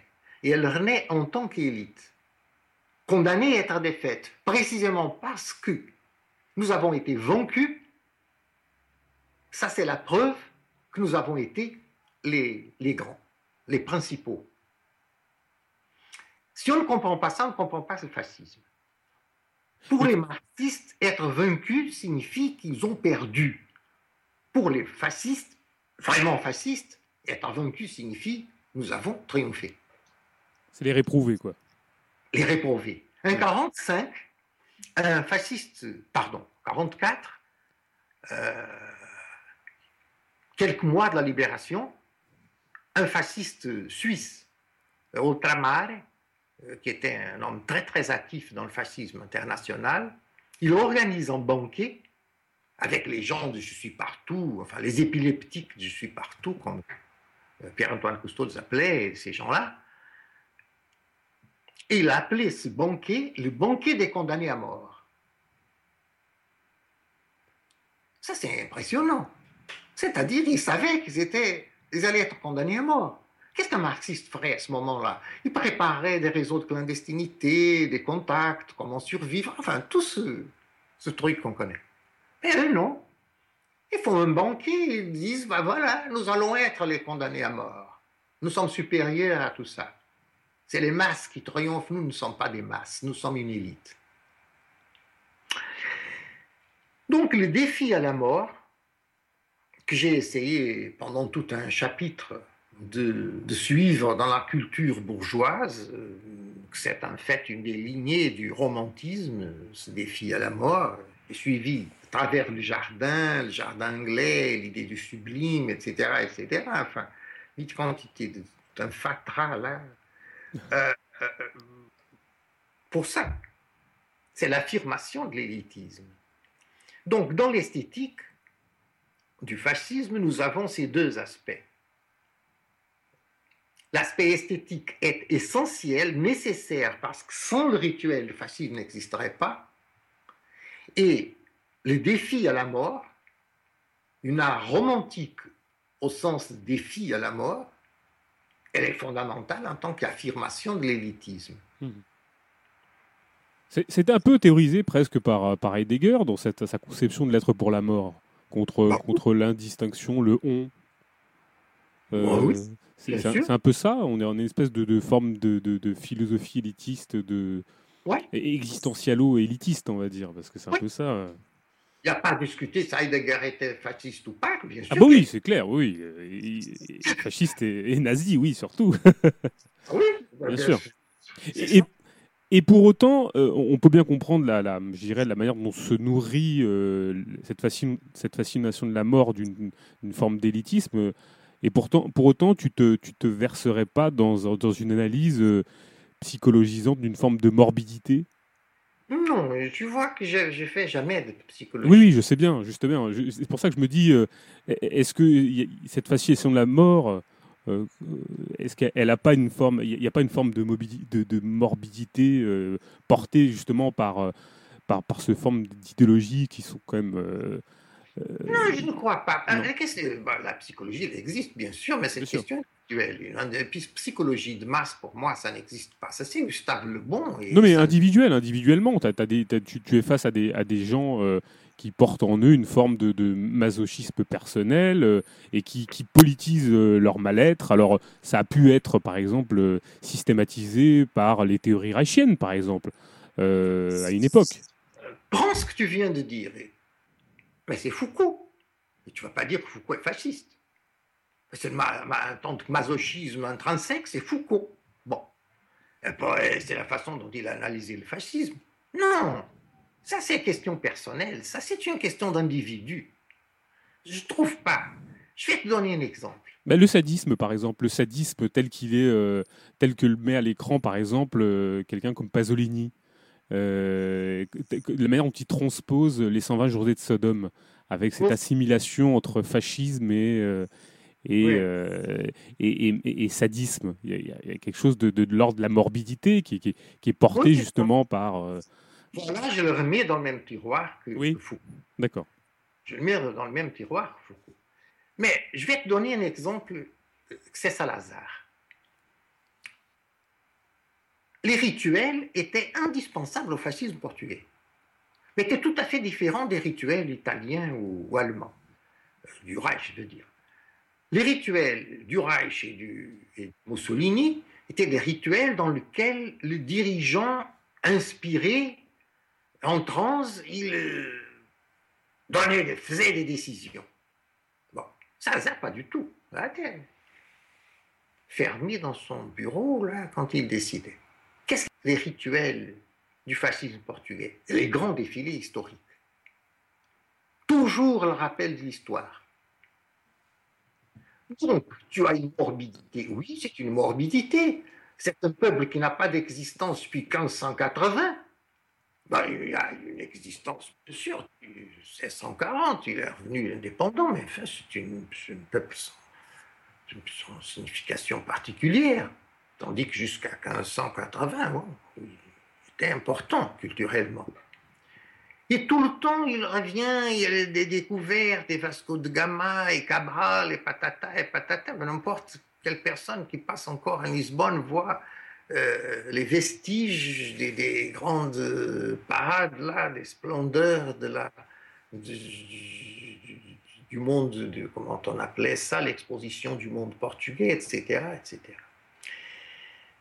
C'était des grands défilés morbides, parce que c'était le passé, vraiment le passé. On vivait dans l'histoire, dans une histoire complètement défunte, n'est-ce pas? Bon, euh, Et pourtant, c'est tout à fait différent de, la morbidité d'un Codreanu, par exemple, ou d'un Himmler. Et on ne peut pas expliquer ça par aucun masochisme intrinsèque de Salazar, supposons que... ah oui, mais je, je, parle, je parle pas tant, si tu veux, des, de certaines personnalités, quoique on pourrait faire des études de cas plus, plus personnelles, mais moi je pensais, bon alors effectivement à Willem Reich, je pensais aussi à Adorno dans, son étude sur la, personnalité autoritaire. Disons que cette forme de, de de, de caractériel propre au petit homme donc, euh, dont, dont parle Willem Reich, elle porte en elle des, formes, je dirais, contrariées, euh, morbides, euh, qui, sont euh, masochistes et puis qui, qui sont prêtes à tout simplement s'aliéner au premier chef, homme sur homme, guide, fureur. elle mène, si tu veux, cette, cette la, manière dont se structurent les psychologies personnelles dans un monde très particulier organisé par le capital. Elle, elle, donne forme à des personnalités qui sont prêtes à s'aliéner euh, et, à, se fondre dans ce panique, dans cette espèce de plénitude euh, où les gens font corps avec, avec l'autre et sont prêts à suivre jusqu'au bout, jusqu'au point bien évidemment de, de nier leur propre, leur propre vie dans une forme de, oui, de, de, son capacité de se nier jusqu'au bout, jusqu'à la mort en tout cas. C'est possible. Mais le problème avec la théorie de, de Reich, par exemple, c'est que ce petit homme, le Zeningen, hein, comme on dit en portugais, euh, Joseph Personne. Euh, le petit homme, il existe euh, à Berlin comme il existe à Londres. Et à Berlin, il y a eu un fascisme, et à Londres, il n'en a pas eu. Mmh. C'est-à-dire, et donc ça n'expliquerait parce que c'est bien plus général. Le problème alors, c'était essayer d'expliquer comment un fascisme a pu prendre en main euh, toutes ces sortes de psychologie. Mm, mm, mm. Hitler se vantait toujours, il se vantait beaucoup, n'est-ce pas? D'ailleurs, il ne faisait que se vanter. On lit les propos de table, ce qu'il se vantait, cet homme-là, c'est incroyable. Et Mussolini ne se vantait pas. J'ai jamais lu des trucs de Mussolini disant Moi, je fais, moi, je suis. Mais Hitler, tout le temps. Bon, une des choses qui se vante, c'est qu'il dit Je suis le seul qui est capable de parler à un millier de personnes disant une seule chose et que chacun comprend d'une, chacun comprend d'une façon différente, de sa façon à lui. Euh, bah, voilà, c'est ça le prototype du démagogue. Et c'est pour ça qu'il était capable de prendre en main les frustrations de toutes ces gens, frustrations tout à fait différentes les unes des autres et de les réunir dans quoi? Dans un mythe commun, avec un même rituel, etc. etc. Mais ils vont plus loin. Euh, avec des explications comme celle de, qui, à mon avis, n'expliquent pas, comme celle de Reich ou de Adorno encore, euh, tu ne comprends pas pourquoi le rituel et pourquoi le défi à la mort qui sont, à mon avis, les aspects fondamentaux pour comprendre la chose. Bah, a priori, ça, pourrait, euh, on, pourrait assimiler quoi alors le, le, le, nazisme ou certaines, euh, certains, certains euh, pays fascistes à des, à des sectes millénaristes alors? Parce qu'il y a toujours ce souci du rituel, toujours cette, cette volonté de se dégager, d'être des élus, d'être, tu vois? On a essayé de le faire. On a essayé de le faire. Et d'ailleurs, tu surtout dans le national-socialisme germanique, euh, ils étaient carrément mystiques. Hmm. Euh, aujourd'hui, ça peut, paraître bizarre aux gens de dire que les SS étaient une organisation mystique, mais, mais ils étaient en fait une organisation mystique. D'ailleurs, Hitler disait par exemple euh, sur Himmler, Himmler c'est notre Santinas de Loyola. Donc comparer Himmler au fondateur des Jésuites, ça peut, paraître bizarre. Mais, mais, oui, c'est ça. Si on lit le grand bouquin philosophique du Troisième Reich, le, le mythe du XXe siècle de Rosenberg, c'est essentiellement un livre mystique. Les mystiques païens, alors? Non, non. Non? Païens euh, Oui, païens, non pas, pas, catholiques, bien oui, sûr. bien sûr. Mais, oui, païen, oui, mais, mystique, mais il, prend ça à partir, euh, à partir de Ben, à partir de la, de la grande mystique allemande. C'est un livre mystique. Mhm. C'est pour ça que ça déroute les, les, les historiens qui, pensent qu'ils vont voir un, livre de, théorie politique et voir un livre mystique écrit avec un langage mystique pour essayer de convaincre Hitler à être le Messie du XXe siècle, chose qu'Hitler ne voulait pas du tout, bien sûr. Euh, bon, oui. C'est comme, ça que c'est comme ça que tu peux expliquer le Viva la muerte euh, espagnol Viva la muerte était un slogan de la Légion étrangère, antérieur au fascisme, et qui, à mon avis, a à voir avec cette sorte de courage militaire, etc. Mais la façon dont il a été pris dans la guerre civile, oui, bien sûr, c'est ça. J'ai pris, je, suis là en train de. J'ai le PDF, là, je vois les titres des sous-chapitres. Mhm. Cette mort qui est vraiment le grand intérêt de la vie. Pareil. Nous aimons le sang seulement quand nous le voyons sortir des artères. effectivement. Peut-être la mort soit, la mort est peut-être le seul événement de la vie. Après, le plus beau aspect de la vie est la mort. Vive la vive la mort. Bon, euh, ce ne sont pas des mots par hasard que j'ai mis ça, des phrases qu'on peut dire quand on, a bu deux bouteilles, ou trois ou quatre, qui ont dit des imbécilités. Non, ce sont des choses qui sont euh, centrales dans la pensée de ces, gens-là. Et toujours, c'est ce défi contre les masses. Les masses font l'histoire. C'est pour ça qu'ils étaient antidéterministes. Parce que pour eux, le déterminisme était le triomphe des masses. Donc, euh, oui, donc le oui. ils étaient, pour eux, le mot liberté, c'est très difficile pour nous d'imaginer que les fascistes donnaient une telle importance au mot liberté. Il y a notion de liberté. Liberté pour eux était aller contre l'histoire. Liberté, liberté ou libre arbitre? À libre arbitre, mais qu'il considérait comme liberté. Oui. Un libre arbitre pose beaucoup de problèmes, pose le problème de quelqu'un qui est insoumis, etc. Euh, tu as euh, des, des, gentils, les, philosophes du fascisme italien jusqu'à tous les autres. Question de liberté, c'est aller contre l'histoire. Que l'histoire, c'est tel triomphe des masses. Et ils sont contre les masses. Euh, c'est-à-dire contre la domination des masses. Ils sont une élite. Alors j'ai envie de, de... Alors c'est pas de conclure parce que ça va être une grosse conclusion, Jouan. Euh, dans, dans, ta conclusion, euh, tu parles des métamorphoses du fascisme. Tu dis notamment que la, dissimulation du fascisme a permis son existence larvaire. Est-ce que tu peux euh, nous parler de ces formes de, de dissimulation idéologique? Laisse-moi, j'ai parlé beaucoup de Bardèche, mais c'est que vraiment je crois que Bardèche aide à comprendre ce qu'est le fascisme.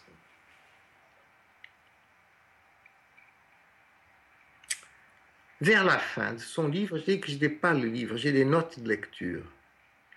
Mais vers la fin de son livre, je vais le citer, il y a des points de suspension ici et là, mais je vais lire de suite. Ah, et je remarque que pour euh, Bardèche, Sparte et l'ordre de Sparte, ça veut dire euh, la pérennité suprahistorique du, des élites, n'est-ce pas? Le fascisme, c'est la continuation de Sparte. Hier, on, parlait de Rousseau. Euh, Rousseau, c'est Hitler, a dit Russell, oui. Mais Rousseau était Sparte, n'est-ce pas? Sparte, le mythe de Sparte était prôné par, euh, par Rousseau. Bardèche ne parle pas de Rousseau, il ne me souviens pas qu'il l'ait fait. Euh, mais quand on parle de Sparte, c'est indispensable souvenir de, de, aussi. Mais donc, pour euh, lui, Bardèche, Sparte, c'est, c'est plus loin encore que le fascisme. Sparte, c'est l'éternité du mythe d'une, d'une élite anti-historique. Je vais citer Bardèche. Il dit Qu'est-ce que le temps, la richesse et surtout le pouvoir ne dégrade pas? C'est l'idée qui importe. Je ne dis pas voilà ce qui fut. Je dis voilà ce qui aurait pu être et qui fut quelquefois. L'échec ne doit pas nous faire oublier que l'image existe. Hein? Vois ça, c'est le mythe, n'est-ce pas? L'échec ne doit pas nous faire oublier que l'image existe. Le plus important, c'est le mythe. Bon, je reprends. L'échec ne doit pas nous faire oublier que l'image existe, qu'elle reste aussi grande et que d'autres peut-être la retrouveront un jour sous d'autres noms. Le terme même de fascisme sombrera sans doute parce qu'il est trop chargé de calomnie. Qu'importe le mot.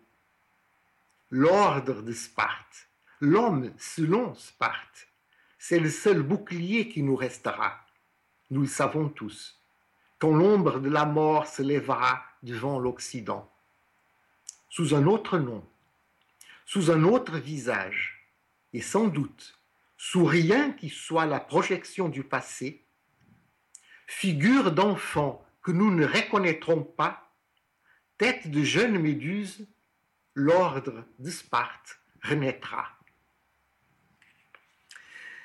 J'ai toujours en tête quand j'écris sur cette question des métamorphoses du fascisme, c'est presque une, coda du, du, du, livre de Bardèche, quand il dit sous un autre nom, sous un autre visage, et sans hmm. doute sans rien qui soit la projection du passé, figure d'enfant que nous ne reconnaîtrons pas, tête de jeune méduse, l'ordre de Sparte renaîtra. Donc je me suis dit, essayons de voir où et comment l'ordre de Sparte est en train de renaître.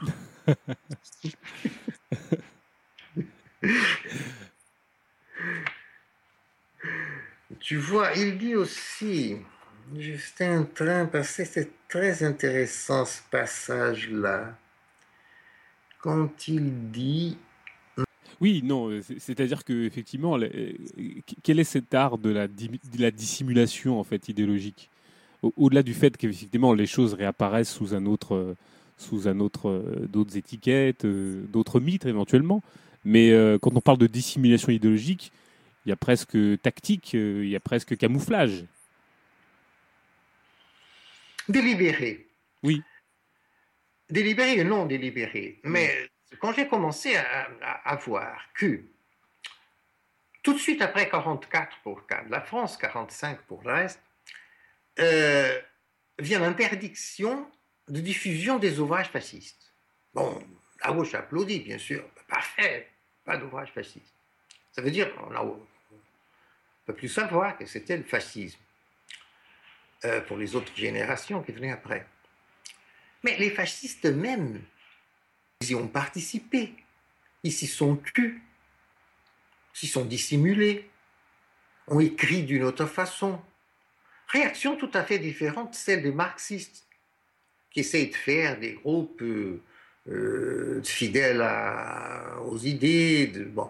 Bien sûr qu'aujourd'hui, il y a des néofascistes, c'est déjà passé 70 ans sur la guerre. Mais à l'époque, non. À l'époque, il y avait vraiment un camouflage de, quel, ordre, de quel ordre alors justement ce camouflage qui est à la fois imposé et, à la fois euh, nécessaire? Voilà, pour la survie. Oui, oui pour la survie. Parce qu'enfin, c'est très bon de dire des filles à la mort, etc. Mais enfin, euh, ceux qui n'étaient pas morts, ils voulaient continuer à vivre. Exactement, oui. pas les choses. Bon. Il y en a qui sont morts, bien sûr, comme ça. Mais les autres, bon, bah, passer le moment, euh, euh, c'est mieux de, survivre. Oui, quand même.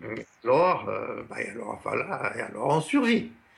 je parlais dans le monde scientifique des gars comme Verschoor, par exemple, et d'autres grands biologues du Troisième Reich, ils ont continué actifs dans la biologie, mais ils ne faisaient pas, ils faisaient plus des choses sur les êtres humains et ils travaillaient sur, c'est pas quoi, les mouches, les scarabées, c'est pas quoi, le maïs. Bon, c'est autre chose. Les idées étaient les mêmes, bien sûr. Hmm. Mais, euh, bon. Euh, je ça pour Lucien Rebatté, bon, ok, il écrit là ses dialogues de prison, mais sinon, il se concentre plutôt dans la critique musicale et, pour d'autres écrivains, euh, pareillement. Euh, ce n'est que récemment qu'ils euh, ont commencé à, voir de nouveau le jour les grands classiques du fascisme. Donc il y a eu cette dissimulation. Dans le cas du Troisième Reich, euh, pardon, dans le cas du, Troisième Monde, euh, euh, bah, bien sûr, les, des gars comme Nasser ne vont pas se, revendiquer ni les autres. Aujourd'hui, si on dit au Brésil que le péronisme est un fascisme, on est totalement minoritaire et c'est très problématique de le, défendre. Pourquoi? Parce que dire que le péronisme était un, fasciste, un fascisme pose en question euh, la caractérisation du régime du Venezuela, qui est totalement, euh, enfin, fidèle, disons, qui se veut euh, une résurrection du péronisme. alors, on a intérêt à cacher toute cette partie troisième mondiste du fascisme. Hmm. Tiers-mondiste, oui. Pardon? Non, tiers-mondiste, tu voulais dire, oui. Oui, mondiste du fascisme. On n'en parle plus. on parle très peu. Euh, au, quant au cas du, par exemple, l'autre jour, je voyais un article qui faisait l'histoire de l'agriculture organique. Ce qu'on appelle au Brésil l'agriculture organique. Très prônée par les écologistes pas, par tous, bien sûr, mais par, par la plus importante des écologistes, ambientalistes et tout ça. Et l'article disait, nous n'allons faire l'histoire de l'agriculture organique, sinon que pour les derniers 40 ans. Ah ben c'est parfait. Voilà. Si on fait pour les derniers 40 ans, on ne parle pas de l'agriculture organique, au Troisième Reich, et c'est la naissance de l'agriculture organique. Quand elle était euh, euh, l'agriculture officielle, disons, du, régime, au temps de Walter Darré, etc. Pourtant, ça s'est bien étudié. Hmm. Ça s'est bien étudié dans les spécialistes, chez les spécialistes. Mais ça passe pas pour les, pour le plus grand nombre des gens, et surtout pas pour les jeunes qui disent Ah oui, magnifique, l'agriculture organique, elle est anticapitaliste. Alors en France, effectivement, on a la même chose avec la, donc l'agriculture biodynamique, hein, on appelle biodynamique, qui se revendique euh, explicitement de Rudolf Steiner. Quand on parle d'agriculture biodynamique, c'est le terme même de Steiner. Et Walter Darré quand Steiner est tombé, n'était euh, pas dans les, entièrement dans les bonnes.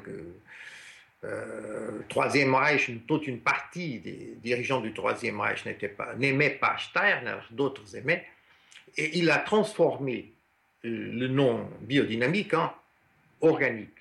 Et il a éliminé une partie, la partie euh, qui a à voir, comment on dit, euh, astrologique. Mhm. Parce qu'il y avait une partie du Troisième Reich qui était astrologique, euh, Rudolf Hess surtout, mais d'autres, ils n'étaient pas astrologistes. Bon, alors, euh, mais aujourd'hui, on peut revenir au biodynamisme, bien sûr, sauf qu'on gomme toute la partie du ministère de l'Agriculture du Troisième Reich. c'est ça faire l'histoire. Alors là, tu veux dire qu'il y a une part de dissimulation évidente de la part des origines, euh, de la part des origines, alors? Oui, délibéré chez les, chez les chefs mhm. et fruit de l'ignorance chez les autres, parce que l'ignorance, euh, elle prolifère, n'est-ce pas? Mais alors, je, vais faire mon, mon candide, mais euh, globalement, a priori, on se dit que si c'est l'agriculture, il n'y a pas plus d'agriculture nationale socialiste que de que de, je sais pas moi, que de mathématiques prolétariennes. oui. Tu vois ce que je veux dire? Oui, oui, je vois. Donc a priori, ça, pourrait ne pas poser de problème. Alors, euh, pourquoi toi tu penses que ça pourrait poser problème et que ça relève de la dissimulation? À, cause simplement d'une d'une généalogie, d'une de l'histoire, de, de, la possibilité de remonter jusqu'aux sources ou en tout cas la dissimulation des sources? Non. Non. Je ne dis pas, par exemple, que l'indéterminisme quantique est naziste. Oui, oui.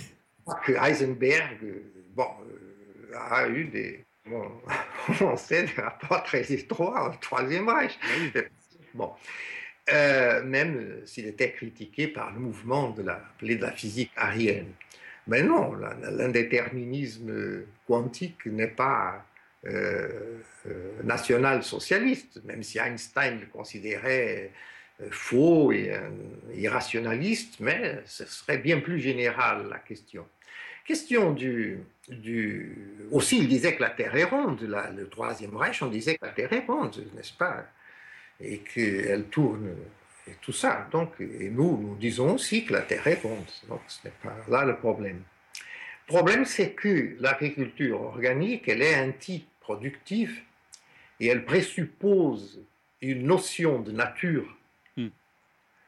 euh, et à mon avis un mythe de nature, euh, et dans cette anti-productivité, euh, elle contrarie ce qu'on appelle intermarxiste la loi de la valeur, etc. Et alors, là, elle est déjà quelque chose de différent chose de différent de, des genres d'agriculture qui surgissent usuellement dans le, dans le capitalisme.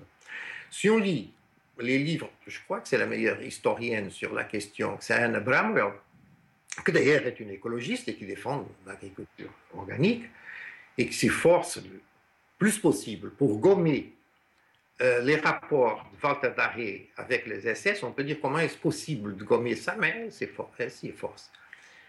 Euh, on voit le caractère bien plus idéologique que scientifique de l'agriculture organique. C'est là, à mon avis, qui commence le problème. C'est que l'agriculture organique ne vient pas, ne naît pas, elle naît avec Steiner, donc dans la suite, cette biodynamique-là de, Steiner. Euh, elle n'est pas par euh, des raisonnements sur euh, euh, la biologie, etc., dans, le, dans, la, lignée de la, des, sciences de l'époque, mais elle parle, elle part d'une notion mystique euh, et de notion mystique par rapport à la nature et de notion mythique par rapport aux paysans, aux paysans germaniques. C'était considéré dans le Troisième Reich comme quelque chose de typique du germanisme. Et Vatadare dit clairement, bon, je sais bien qu'elle n'est pas productive, mais c'est la condition d'avoir une harmonie entre la race et le sol. Mhm. Donc elle est bien plus proche de l'idée du, du sang et du sol que des développements bah, scientifiques sur euh, la production agricole. C'est pour ça que je crois qu'on doit, on doit l'enraciner dans le, dans le Troisième Reich. Alors justement, j'ai envie de synthétiser pour, aller, pour qu'on, aille, qu'on, travaille vraiment cette chose-là. C'est-à-dire que tu dis, donc en substance, que euh, l'échec des mouvements fascistes, enfin, soi-disant, a leur a imposé à la fois une dissimulation contrainte, forcée et tactique, et qu'ils ont déployé leur champ d'investissement, soit sur certaines luttes du tiers-monde, dont on sait d'ailleurs, par exemple, que certaines officines nazies ont aidé, par exemple, à la publication de Mein Kampf au Moyen-Orient, par exemple, ou sont réfugiés dans des, certains pays du Moyen-Orient. Et euh, d'autres ont investi d'autres champs idéologiques ou intellectuels pour euh, développer euh, leurs, thématiques, leurs thématiques historiques jusqu'au point de les dissimuler. Est-ce que, tu me confirmes ce que je peux résumer? Ouais. Bon. Euh, il y a, j'ai cherché là un passage, un court passage de Bardèche, j'ai trouvé un temps, et il dit Pourvu que le mot de fascisme ne soit jamais prononcé, les candidats au fascisme ne manquent pas.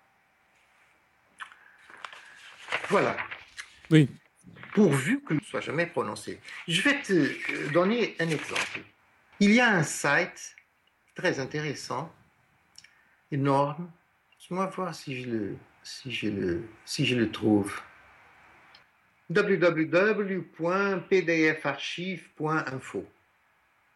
C'est très intéressant de consulter les ouvrages réunis dans ce site.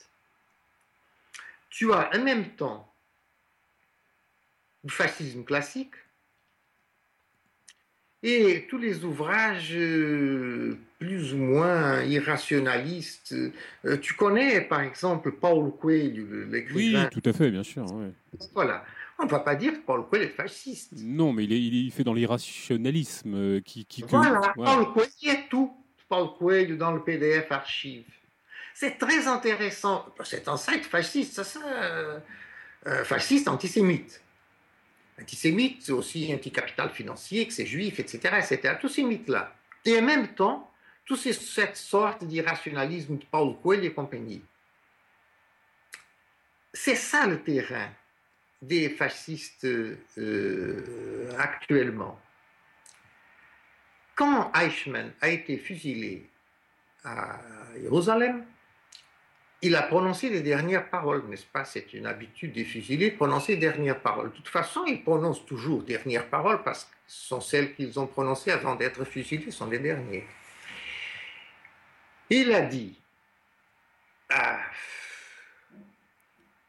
le mot, c'est difficile de traduire, il n'y a pas en général, on traduit comme croyant en Dieu, c'est-à-dire cette troisième religion au Troisième Reich, cette religion des néopagans.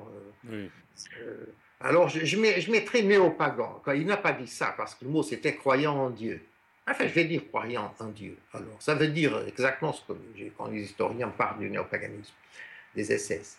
Il a dit J'ai vécu comme un néopagan, comme un croyant en Dieu, et je mourirai comme un croyant en Dieu trouvais ça toujours très intéressant, c'est-à-dire pour lui, le national-socialisme, qu'on considère la question fondamentale, mais pour lui, ce n'était qu'une façon particulière d'appliquer les idées des croyants en Dieu, des néopagans. Pour lui, plus important, plus loin que, que le national-socialisme proprement dit, c'était le néopaganisme. Je crois que ça aide à comprendre pourquoi ces sites-là ont tellement d'ouvrages euh, néo-païens. Mais est-ce que ça ne fait pas écho à, bon, je dirais, à, au fameux livre euh, de, de Lukács qui s'appelle La destruction de la raison à partir de. en, gros, on va dire qu'on on pourrait nourrir nos analyses de, en se référant à cet ouvrage-là. L'irrationalisme, euh, je veux dire, fournit un lot d'individus de, aptes à, à, recevoir ce type de, de, délire. Ouais.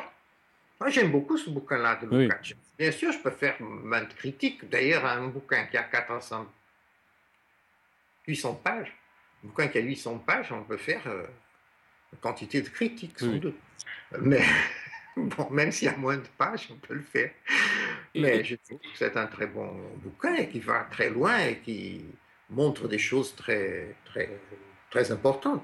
Alors, justement, l'art de la dissimulation des, des, des, des, néofascistes ou des fascistes, enfin des néofascistes, on va dire, il, il est poussé actuellement euh, jusqu'à très loin. Euh, on pourrait faire référence à la nouvelle droite, euh, euh C'est-à-dire toute cette capacité que l'a eu la nouvelle droite à reformuler son discours raciste, xénophobe, en, en, récupérant et en dissimulant grâce à des, à des apports de théories de, de, gens venant de la gauche d'ailleurs, ouais. il est assez manifeste depuis, depuis 40 ans en fait. Ouais, ouais. Euh, ouais je, pense à Alain de Benoît, je pense à des gens comme ça. Euh, sans doute, oui. Qui, ouais, qui, ont, qui, ont, nourri justement leur lecture de, de à la fois de Marx jusqu'à jusqu'à jusqu'aux marxistes, en passant par Sorel, Édouard Berthe ou je ne sais qui et qui arrivent justement à réinjecter euh, leur thématique élitiste euh, identitaire au travers de d'une reformulation du, discours euh, raciste camouflé dans une espèce de vocabulaire pseudo-scientifique ou, justement le, en, fonction des, en fonction des modes, hein, parce que quelquefois ils ont été plus tiers-mondistes que, que, que, que, français, plus européens que, nationaux, plus je suis tout à fait d'accord. D'ailleurs, quand on est mondiste, il faut, à nouveau, je parle de Bardèche, pendant la guerre d'Algérie, Bardèche disait le fascisme est du côté des Algériens, pas du côté de la plutocratie française. Et il, faudrait, il fallait du courage pour le dire euh, chez les fascistes. Parce que l'FLN, ils voyaient l'FLN comme surtout nassérien, ou nassériste, comment on dit nasser Enfin. Oui, euh, peu importe. de Nasser. Euh, et d'ailleurs, il avait des dirigeants du, du FLN qui, avaient appartenu au parti de Dorio, mais enfin, euh, à part ça, il disait. Euh, d'ailleurs, il a été critiqué par d'autres fascistes après-guerre, le, Bardèche, par le fait qu'il exagérait cette filiation fasciste du tiers-mondisme. je crois qu'il a vu juste, mais enfin, euh,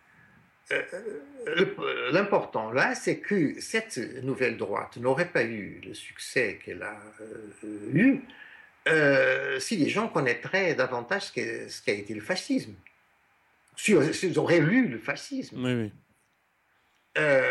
Aujourd'hui, je lis des choses, par exemple au Brésil, où les multiculturalistes dominent absolument à cause la question de race y est très importante, et des, enfin, les il y a les quotas pour entrer à l'université, etc., etc. Pas seulement l'université, dans les ministères, choses comme ça, quelques ministères? Euh, je vois des discours qui sont faits à la gauche, euh, des discours multiculturalistes par des gens qui se croient complètement de gauche et qui le font en toute sincérité, mais qui sont des discours euh, proprement fasciste. Mais alors comment tu peux expliquer comment tu expliques que le racisme soit arrive par la gauche maintenant? Ben, Quand j'étais jeune, appartenant au Parti communiste, on parlait du racisme antiraciste. C'est la façon d'expliquer ce sorte de racisme que ah bon Dieu comment s'appelait-il Oui, tu connais le psychiatre français martiniquais. Dis Franz Fanon. Franz Fanon. Oui, oui. Euh, donc cette sorte de racisme, disons, que, Franz Fanon décrivait et prônait, on l'appelait racisme antiraciste. Euh, chez nous, là, au Parti communiste, comme ça, en parlant entre camarades. Je ne veux pas dire que ça soit écrit dans des, documents, je ne sais pas s'il était ou pas, je ne me souviens pas, probablement pas. Mais c'est comme ça qu'on appelait. En fait, c'est grave, le, racisme antiraciste, et je doute fort qu'un racisme puisse un jour être antiraciste. Ou bien on est antiraciste, ou alors on ne l'est pas. Euh, et on a vu le danger de, jouer avec ces choses-là. On le voit. On le voit maintenant, par exemple, avec le, califat en Irak et Syrie. Euh, euh, mais il y a peu de gens qui, qui fait une critique, je ne veux pas dire de gauche, mais enfin une critique sensée, sensate, raisonnable du multiculturalisme. Il y a Voline dans son livre, et il y a peu qu'ils font. Euh, je, désespère là quand je vois la situation actuelle. Tu ris, mais moi je ne ris pas. Tu ris parce que tu es jeune. Mais non, non, mais je, je, ris pas tant que ça parce qu'effectivement, c'est des, des, problèmes auxquels on est confronté en tant que, en tant que militant. Euh, c'est vrai que quand on voit arriver sur la scène euh, les, concepts de race euh, et que l'antisémitisme est encore, euh, encore plus présent ces dernières années sur, le, sur le champ de la, de, la gauche ou de l'extrême gauche, on, on, a effectivement quelques, quelques soucis. On a quelques problèmes. J'espère pas quand on arrive à mon âge, on n'a pas beaucoup de temps. Écoute, quand je vois un, chez un groupe, un mouvement social des, plus radicaux au Brésil, à São Paulo, euh, une fille euh, noire divulguer une photo où on voit un noir euh, fouettant des esclaves blancs qui sont en train de cueillir le, le, sais pas quoi par terre, le coton, quelque chose comme ça, et dans le ciel souriant Martin Luther King. Oui, effectivement, il y a un problème. Oui, effectivement, il y a un problème. Il y a un problème effectivement, il y a un problème. Il y a un ami qui a protesté contre ça dans un Facebook et elle a répondu Je n'accepte pas de critiques de blancs, ben oui. seulement des critiques de frères noirs. Et ça, c'est dans un mouvement que c'est l'NPL, le mouvement Passe Livre, qui était le mouvement qui a déclenché toutes ces luttes d'il y a deux ans euh, à São Paulo, enfin, à São Paulo et dans d'autres vivent tous ces énormes défilés. Donc, ce n'est pas quelque chose de périphérique, c'est quelque chose qui, tout au moins formellement, est au centre des mouvements sociaux. Mhm. Euh, oui, c'est pareil en France. Hein. C'est pareil en France. Bah oui, c'est-à-dire quand tu vois ça, tu dis lutter contre ça, c'est très, ça va être très difficile. Ça va euh, obliger à, reformuler toute une base de laquelle on puisse partir. Mmh.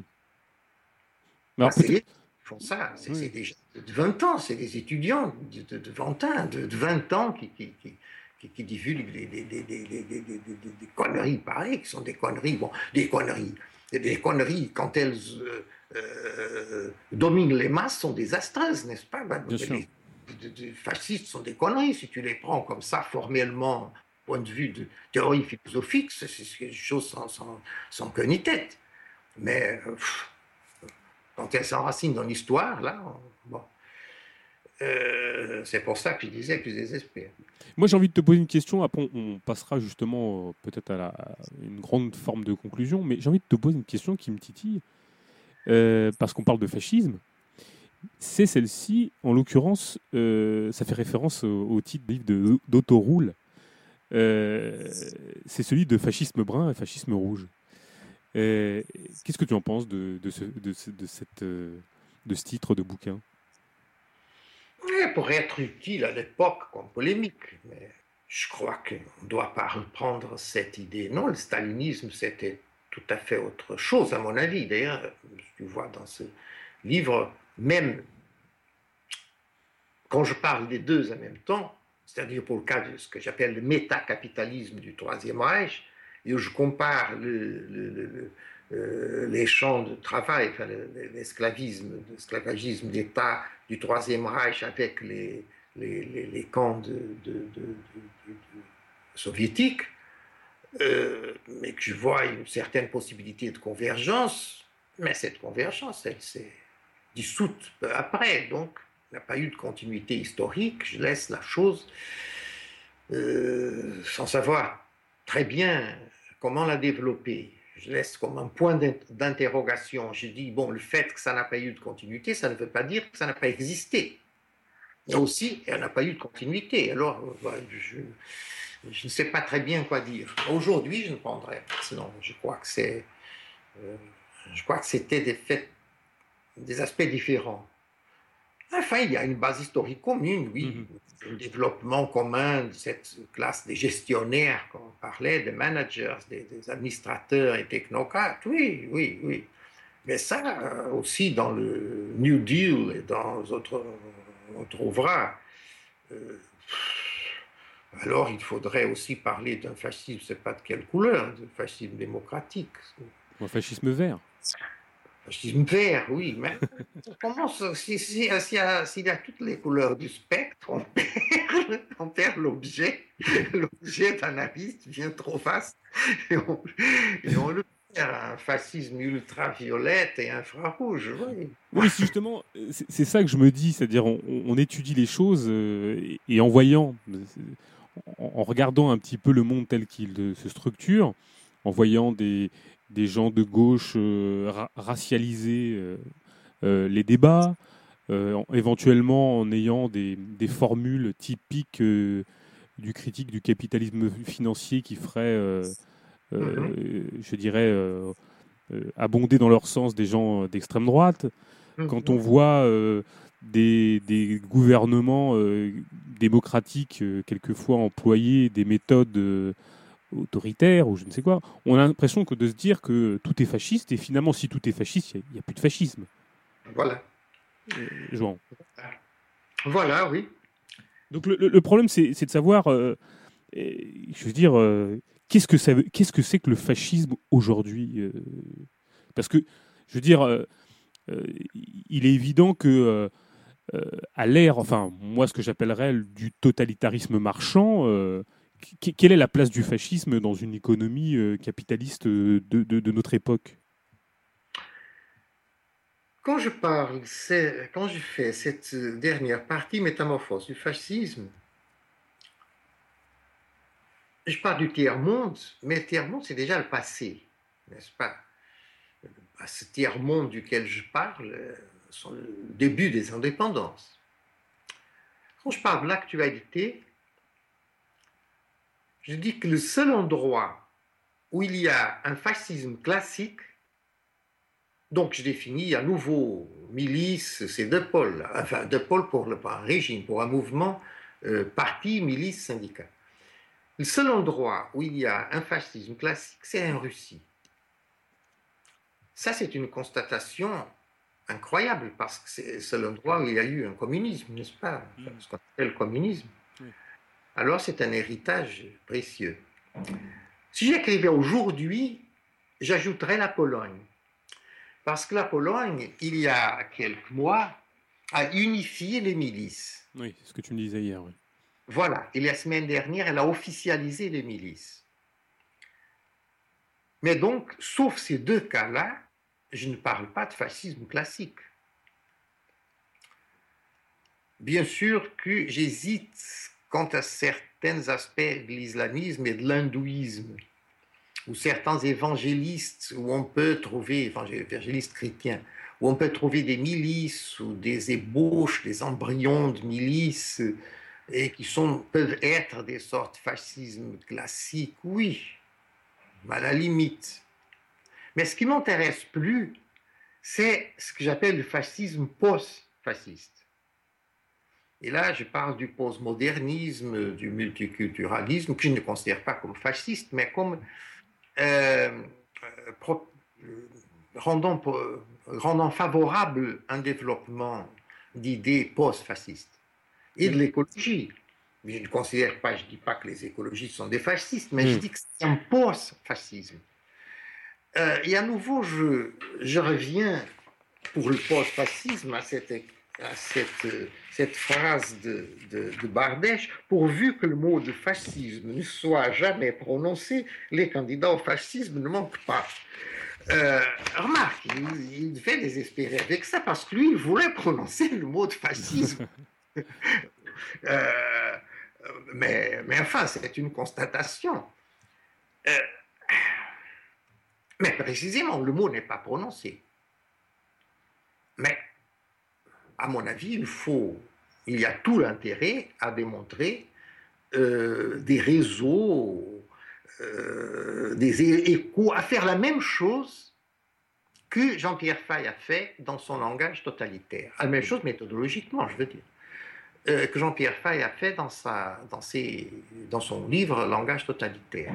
Montrer des réseaux, des échos d'idées dans l'autre côté, des transférences d'idées, euh, des petits groupes, ils peuvent être très petits, mais leur importance, c'est de transporter d'idées d'un côté à l'autre. euh, ça, c'est tout le tissu méthodologique de Jean-Pierre Fay dans les langages totalitaires. Je crois qu'il est indispensable pour faire une critique du post-fascisme actuel. Mais alors, comment on peut. Enfin, euh, est-ce qu'il faut obligatoirement l'appeler post-fasciste? Est-ce qu'on peut, est-ce qu'on n'a pas la possibilité de le caractériser autrement? Par exemple, euh, on a des courants euh, ouvertement réactionnaires qui se nourrissent, en tout cas, de, différentes composantes idéologiques. Ça va de, l'écologie à, des formes antitechnologiques, en passant par voilà, les, des anti-industriels ou des formes de décroissance qui viennent alimenter tous les débats euh, euh, très euh, hygiénistes, tous des débats d'une critique, d'une critique anticapitaliste romantique. Et qui, pour le coup, amène avec eux toute, toute, une, toute cette vision, justement, pour le coup, que je pourrais qualifier, oui, de hygiéniste, élitaire, isolé, cénobite. Hein, tu vois. tout, à fait. Mais, mais, mais c'est dans, dans, le milieu de gauche que ça se développe. Oui, oui, tout à fait. Les anti, anti, comment vous dites en français. Euh, les décroissants, décroissants, Les décroissants. Les décroissants, c'est curieux parce qu'enfin, c'est quelque chose typiquement français, c'est les croissants. Alors, euh, je veux dire. Alors, parler de décroissant, c'est une sorte d'anti-boulangerie. Mais je trouve, euh, encore en France, euh, ça peut ne pas être rigolo. Mais au Portugal, qui est en train de mal sortir de l'austérité, voir une gauche qui prône la décroissance mène toujours à dire mais quelle est exactement la différence entre ça et la Troïka que vous demandez? La seule différence, c'est que la Troïka dit c'est pendant quelques années. Euh, n'est-ce pas? Oui, oui, exactement. Et les décroissants disent c'est pour toujours. Bon. Euh, je n'ai pas peur, euh, historiquement, d'un fascisme euh, quand il se développe à droite. Il est trop caractérisé, mais il ne peut jamais se développer seulement à droite. Il doit se développer aussi à gauche. Et c'est là qu'est le problème.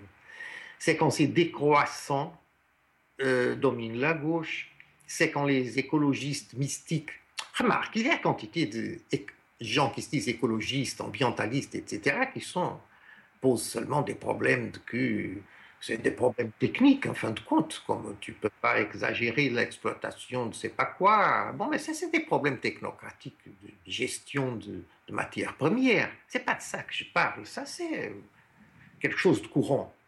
Euh, je parle de ceux qui, qui font ces grandes constructions catastrophiques le monde va finir demain euh, parce qu'il y a, oh, déjà fini hier, si on prend les prévisions du club de Rome 73, euh, si je me trompe. Non. 74 Non, je sais plus. Pardon? 74, je ne sais plus, je sais plus exactement. exactement. Oui, c'est dans ces années-là, oui. 14, 75, quelque chose comme ça. Si on prend leurs prévisions, bon, le monde serait déjà fini.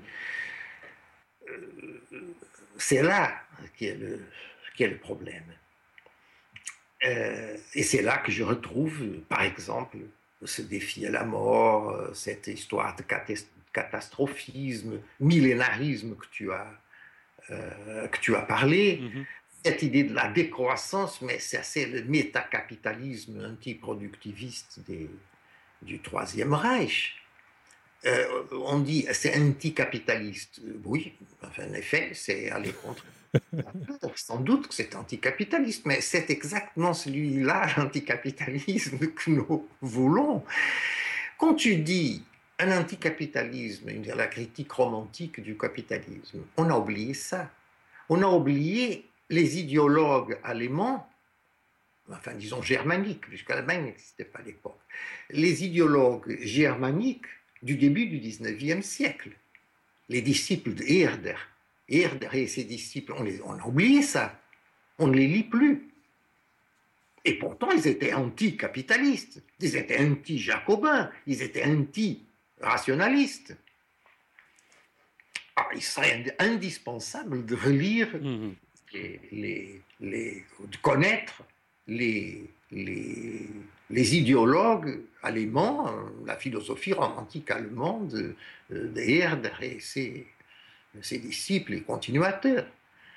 Euh,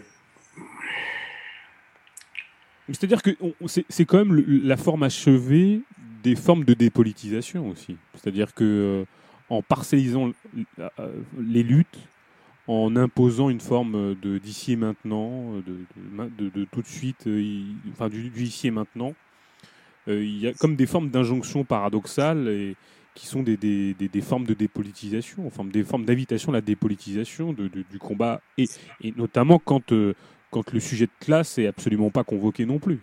Tout à fait d'accord. Aux années 80, quand la formule léniniste a péri, disons, et sont développés les mouvements sociaux, ça paraissait une chose excellente, mais les mouvements sociaux sont transformés dans cette fragmentation des luttes. Il y a le mouvement social des, euh, pour les transports, et après il y a le mouvement social des homosexuels masculins et celui des féminins, et le mouvement social des personnes avec des déficiences, on ne dit plus déficiences, on dit euh, besoins spéciaux ou besoins particuliers. Bon. Et le mouvement social de, je ne sais plus quoi, et, il n'y a pas de classe, bien sûr, là-dessus. c'est une fragmentation complète et donc une dépolitisation. Parce que la politique, c'est la grande narrative, et la grande narrative, c'est le totalitarisme, et elle est absolument éloignée. Euh, c'est interdit. Euh, euh, par exemple, dans les facs au Brésil, c'est très difficile dans des départements de, sciences sociales que quelqu'un parle de ces choses-là, à, moins que ce soit dans les départements contrôlés par des marxistes orthodoxes. mais là, il y a aussi d'autres problèmes. Euh, mais sinon, bah, on va dire non, non, ça c'est la grande narrative, ça c'est complètement euh, impossible. On ne fait plus ça, ça c'est le totalitarisme. Mmh. Et pour autant, enfin, la question que j'ai envie de te poser, c'est est-ce que ça a un sens d'être antifasciste?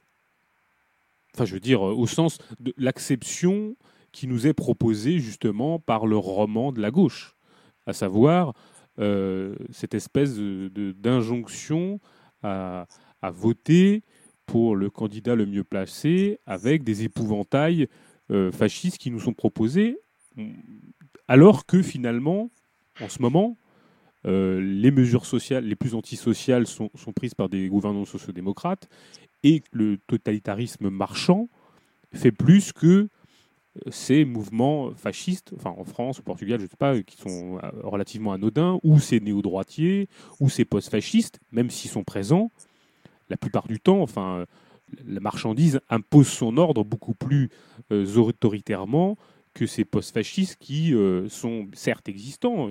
ils inondent la presse, leurs discours sont relayés par des officines dont les relais sont la petite bourgeoisie progressiste.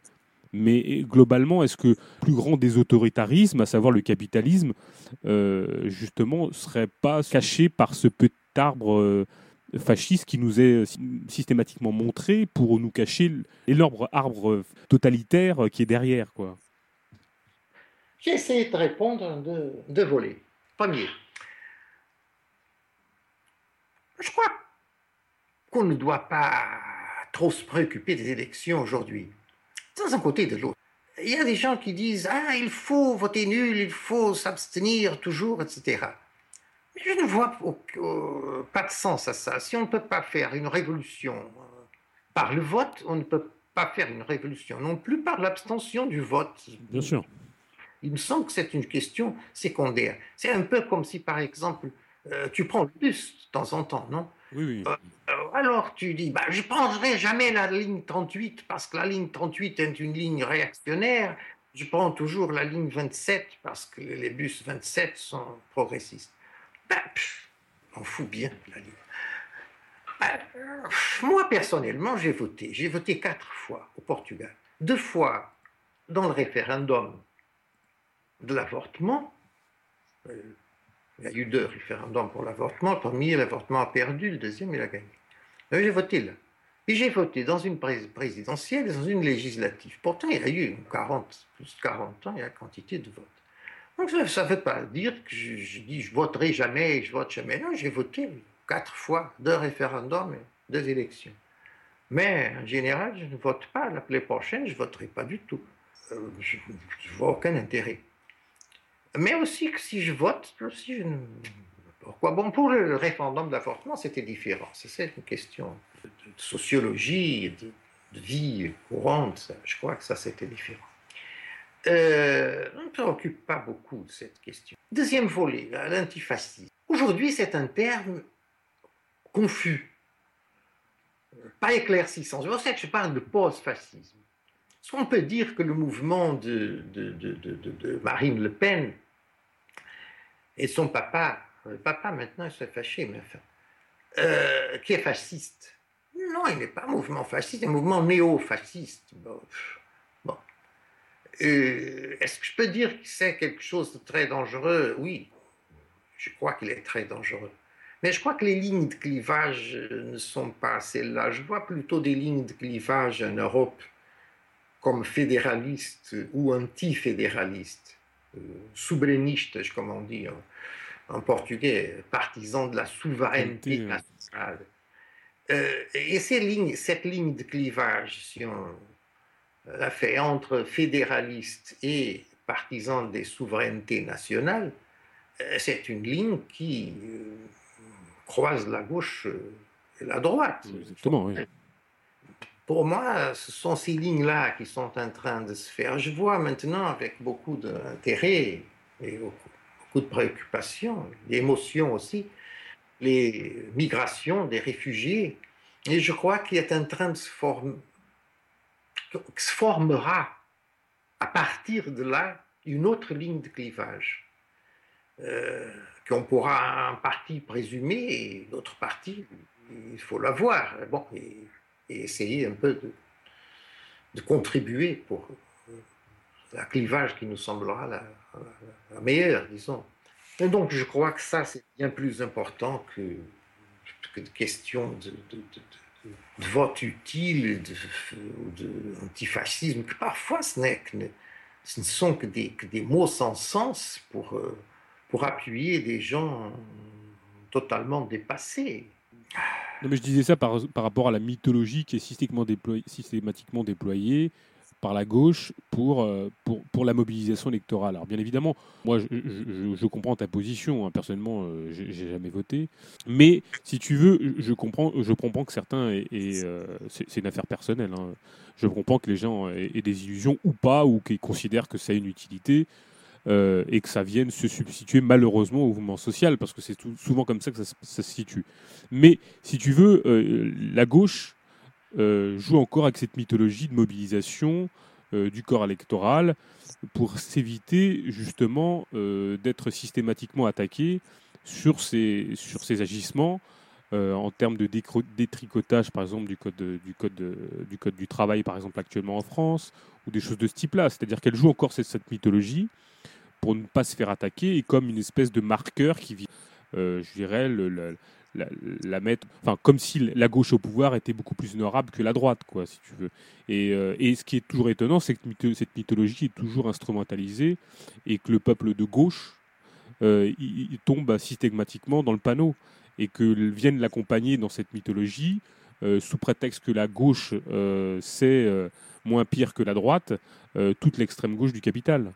Donc c'est ça qui, est systématiquement, euh, je dirais, scandaleux dans, cette utilisation de, de l'antifascisme, c'est que la mobilisation et, les, présupposés qui sont derrière sont euh, soit pour l'extrême gauche de garder des, postes et des prébendes et de, se faire ouvertement acheter euh, pour ceux qui peuvent se faire acheter, et puis les autres, bien évidemment, utilisent encore cette arme stratégique pour mobiliser le corps électoral comme cache-sexe justement du fait qu'il n'ait rien à dire et qu'ils enfoncent le clou de, du détricotage, euh, du détricotage, par exemple, de, certains acquis sociaux, par exemple.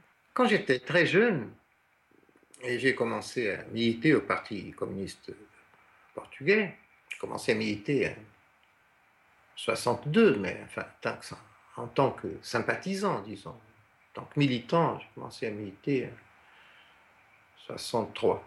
La ligne développé par Alvaro Cunhal, le secrétaire général du parti, qui était un politicien intellectuel très important, déjà mort, était celle qui divisait politiquement entre le salazarisme et une demi-douzaine de monopolistes et les Portugais c'est-à-dire les Portugais honorables. Les Portugais honorables étaient les travailleurs et les patrons euh, anti-salazaristes, antifascistes. En 1964 est venue une scission importante dans le mouvement communiste, la scission pro-chinoise, provoquée par l'élément, un des dirigeants du Parti communiste, Francisco Martins Rodrigues, Francisco Martins Rodrigues, qui a mis en cause cette, euh, toute cette idée d'unité nationale contre, contre Salazar, les Portugais honorables, etc., etc., et qui a commencé à faire l'analyse de classe au-dedans de l'antifascisme. Tout mon développement politique est sorti de ça, est sorti de ce besoin de faire une analyse de classe au sein, au sein du, de l'antifascisme. Et je continue à être euh, quelqu'un qui suit ce développement.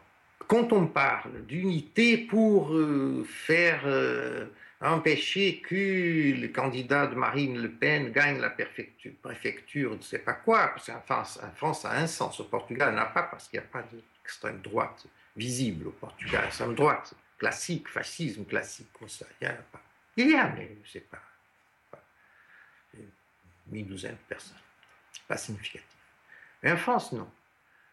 Oui, bien sûr, je ne veux pas que Marine Le Pen soit dans une préfecture.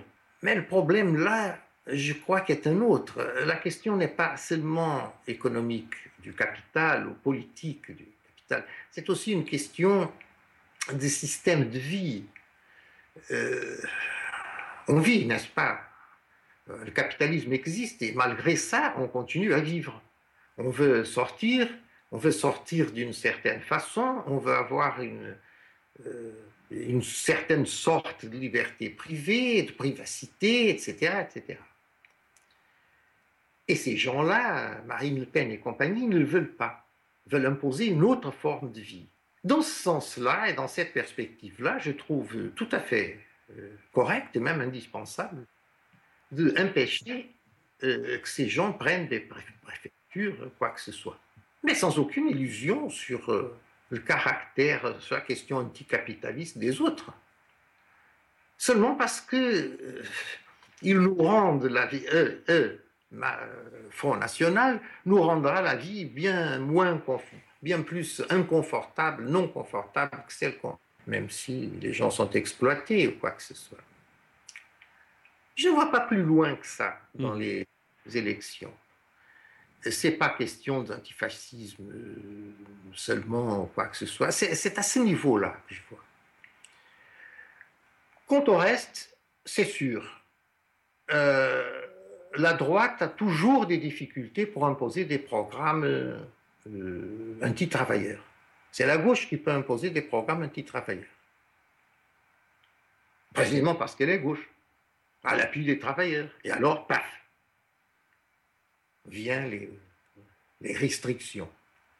Le premier qui a, qui a mis dehors, euh, euh, avec les menottes aux mains et des. Euh, comment s'appelle aux pieds, là, c'est pas des menottes pour les pieds, enfin, j'oublie. Les travailleurs immigrés, c'est Mitterrand. Les a expédiés en Afrique comme ça, les travailleurs illégaux. Mais le premier. Et il pouvait le faire parce qu'il y avait des communistes au pouvoir. Le premier foyer d'immigrés qui a été détruit par des bulldozers, où, est, où était-ce? Dans les mairies communistes. Eh ben voilà, Mais communistes. Et combien d'intellectuels du Parti communiste ont démissionné à, l'époque? Un ou deux. Si je ne me trompe pas, Balibar est sorti à l'époque. Il y avait un des, des altusériens qui est sorti. Si je ne me trompe pas, c'est Balibar. C'était pas Balibar, c'était l'autre. Ça, on oublie bien sûr. On dit Ah, bah, c'était des fascistes. Non, c'est la gauche qui, l'a fait. Très bien. Euh, alors, euh, je, suis je suis en train d'être contradictoire avec ce que j'ai commencé à dire. Non. Parce que malgré tout ça, il y a une, latitude de, de, mœurs euh, qui nous est plus avantageuse quand les fascistes ne sont pas au pouvoir euh, dans une certaine préfecture ou un autre. Oui, au pays, bien sûr. Oui, mais est-ce que, est-ce que à l'ère de, on parlait des catégories marxistes la dernière fois là, mais est-ce que à l'ère de la soumission formelle du, du travail euh, sous le capital, euh, on est, et je reformule, euh, dans une société bloquée où, vraiment les fascistes seraient à la porte du pouvoir jouant il y, a espèce de, il y a le chantage fasciste qui est instrumentalisé par les gouvernements sociaux-démocrates, mais est-ce qu'on est à l'époque d'une société aussi bloquée qui, permettrait à des fascistes euh, ou à des fascistes ou à des post-fascistes d'arriver au pouvoir? Non, mon avis, non. Bon, voilà. Donc, euh, pourquoi euh, je veux dire, si, on est à peu près clair dans nos analyses, on comprend bien l'instrumentalisation qui est faite par qui sont faites par les gouvernements pour arriver à leur fin. Enfin, moi, je, tu vois ce que je veux dire? Ouais, ouais, ouais. C'est pour ça que, dire que, à l'ère du totalitarisme marchand, il euh, n'y a pas mieux pour contrôler les individus jusqu'au dans leurs entrailles, jusqu'au point de leur faire intégrer euh, euh, ce que le fascisme s'autorisait à faire avec une lampe torche dans les cinémas. Maintenant, il les fait intégrer, c'est-à-dire les commandements qui sont intégrés, cette capacité à s'auto-fliquer, à, fliquer les autres, à, enrégimenter les autres, à, à les faire marcher au pas cadencé. Le capital le fait sans avoir, d'avoir, euh, sans avoir un colonel derrière soi. Toute cette critique que les Marcuse faisaient euh, euh, aux mass médias, aux grands moyens de, diffusion sociale, télévision, etc. Hmm. À l'époque, aux années 50, quand il a commencé à la faire, mais il la faisait parce qu'il avait le fascisme dans sa tête. Il, il, il voyait là un renouveau technocratique du fascisme. Mais le premier, à mon avis, ma connaissance, le premier, ma connaissance, qui a, fait cette critique, c'est Speer dans le procès de Nuremberg. Et tu vois ça, dans, ce, discours est, transcrit dans son livre de mémoire euh, au cœur du Troisième Reich. Euh, qu'il voyait, il voyait dans la télévision l'aggiornamento, n'est-ce pas, le, renouvellement, ce, que, euh, ce qu'avait été le, régime de, Hitler. Donc, un principe, aujourd'hui, ne serait pas utile, ces formes de fascisme. Dans une version bien intérieure au livre de 2003, s'appelle aussi Labyrinthe fascisme, c'est une thèse de doctorat, cette version. J'avais un chapitre sur les, le football et, le rock, les, supporters, comment on dit ça Les, supporters Oui, les supporters, de, dans le football et les, bon, les concerts de rock, etc. Euh, où je voyais une forme de mobilisation euh, parafasciste ou similaire au fascisme, avec possibilité de devenir fasciste, surtout dans le cas anglais. Euh,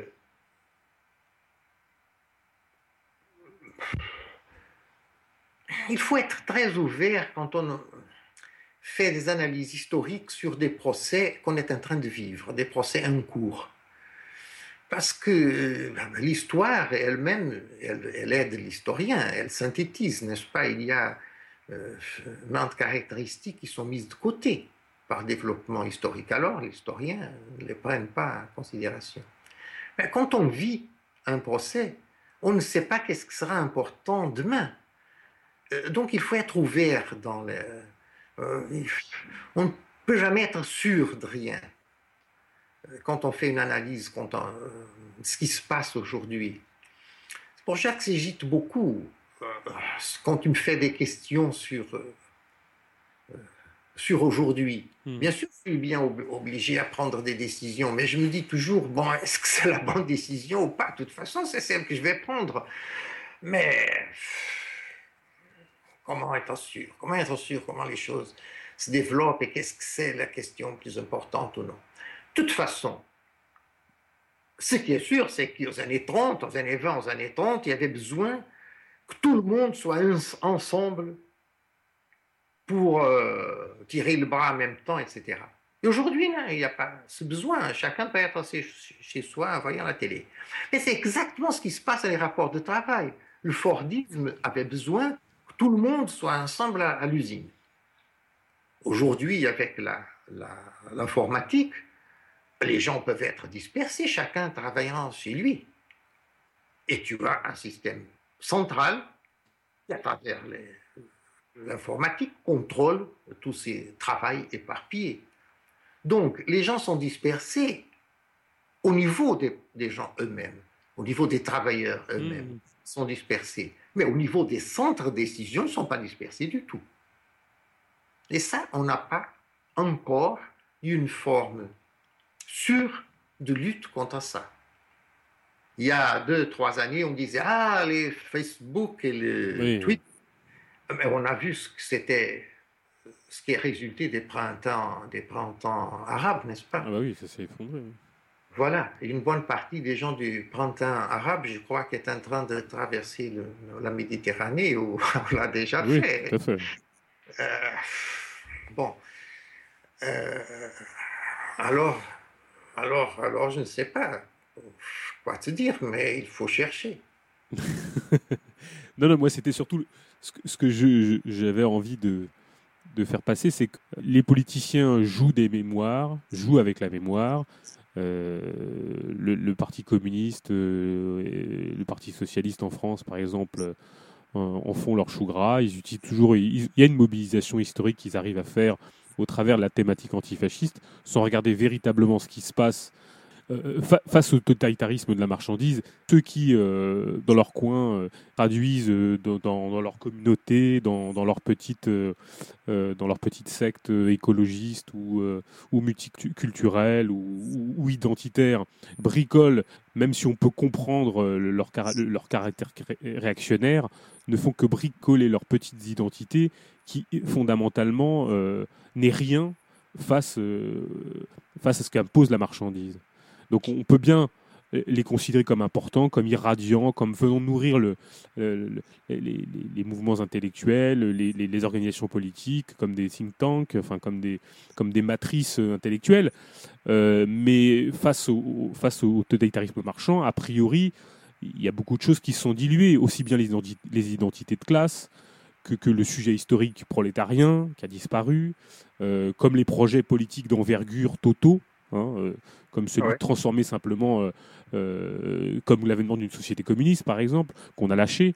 Donc il est vrai que face à la, fin des grands récits, hein, comme tu disais tout à l'heure, face à justement... oui, des narratives récits. Oui, voilà, récits, face à la, bande de récits, face à la transformation totale du monde, qui est toujours assimilée à être une transformation totalitaire. Hein, il est évident que le, boulot est grand, il est énorme. Mais, c'est vrai qu'il y a des choses sur lesquelles on ne peut pas, bien évidemment, transiger, à savoir une forme d'universalisme, euh, la primauté de l'analyse de classe euh, dans le réel, euh, une forme de rationalité, de rationalisme, de, décryptage du monde. Ça, je pense que c'est des choses sur lesquelles il faut absolument pas lâcher, qui nous permettent justement d'entrevoir peut-être une porte de sortie et ne, pas sombrer dans les formes d'irrationalisme, de, euh, toutes, les, toutes les théories euh, qui nous ramènent à la terre, au sang, au sol et, toutes ces merdes. Il est évident qu'elles ne nous feront que euh, bah, justement sombrer dans tous les délires réactionnaires et, et ce que toi tu qualifies de post-fasciste. quoi. Tu as remarqué, bien sûr, qu'aujourd'hui, on ne, on ne dit pas, je parle de la gauche, capitalisme, on dit néolibéralisme. Oui, oui, tout à fait, pour pas parler de capitalisme, bien sûr. Le seul endroit où je vois une notion de, néo, de capitalisme et de classe, euh, je parle dans ce que je lis couramment, c'est dans l'économiste, je suis un lecteur euh, fidèle et habituel de l'économiste depuis de nombreuses années. Les économistes, oui, les capitalistes, oui, ils croient bien au capitalisme et aux classes sociales, etc. Au processus d'exploitation. Ah, sans doute. C'est pour ça que je lis l'économiste. Pas seulement pour ça, mais aussi pour ça. Mais c'est quand même incroyable que ce soit les capitalistes a employé, il seul a employé des concepts qui enfin, devaient être des concepts courants dans la gauche, mais non. Le anticapitalisme a disparu, on attaque le néolibéralisme. Si tu demandes aux gens, mais très bien, qu'est-ce que c'est le néolibéralisme? Ils ne savent pas te dire. Ils disent, ah ben c'est le triomphe du marché, mais, mais alors, avant, le marché n'était pas, triomphait pas, comment est-ce? Euh, et alors, ils ne réussissent pas à définir le néolibéralisme. Qu'est-ce que c'est le néolibéralisme? C'est la façon de parler sans parler du capitalisme. Bien sûr. Sans parler de classe. Il n'y a pas de classe. Il y a des sujets éparpillés. Bon. Fragmentaire, irrationaliste, sans opposition au capital, qui n'existe plus. D'ailleurs, il y en a qui défendent qu'il n'existe plus avec l'informatique, le capital a disparu. Il n'y a plus de loi de la valeur. Oui, la valeur, bien sûr, elle, elle a disparu avec l'informatique aussi. Voilà, oui.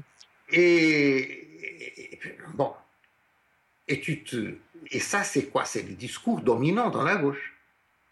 Mais justement, est-ce qu'on n'a pas lâché des positions historiques euh, propres au mouvement, euh, au mouvement ouvrier euh, jouant? Lâché Bien sûr, elles ont été tout, totalement perdues. C'est plus que lâché, elles, elles, sont disparues de, de l'horizon. Il faut faire quoi pour qu'elles reviennent? Ah oui, ça, on, peut, on peut crier seul dans son coin et dans un. Ça, c'est possible de le faire, mais on va se faire très mal à la gorge, oui. Ben voilà. Mais disparu, oui, c'est disparu.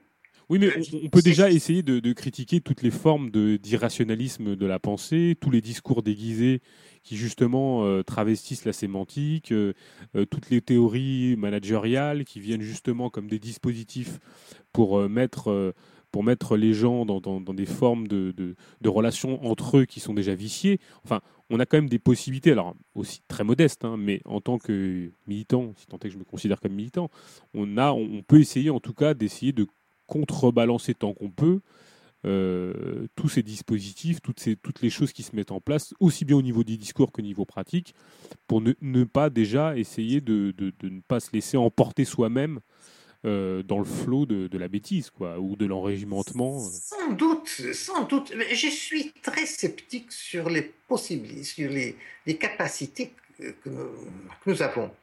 Euh, mais bien sûr qu'on doit faire ça, on doit faire ça euh, avant tout parce, parce, parce que parce son temps que nous devons faire ça. On n'est pas dans l'autre courant, donc on va faire ça. Mais est-ce je préfère regarder les, les, les, grands mouvements sociaux.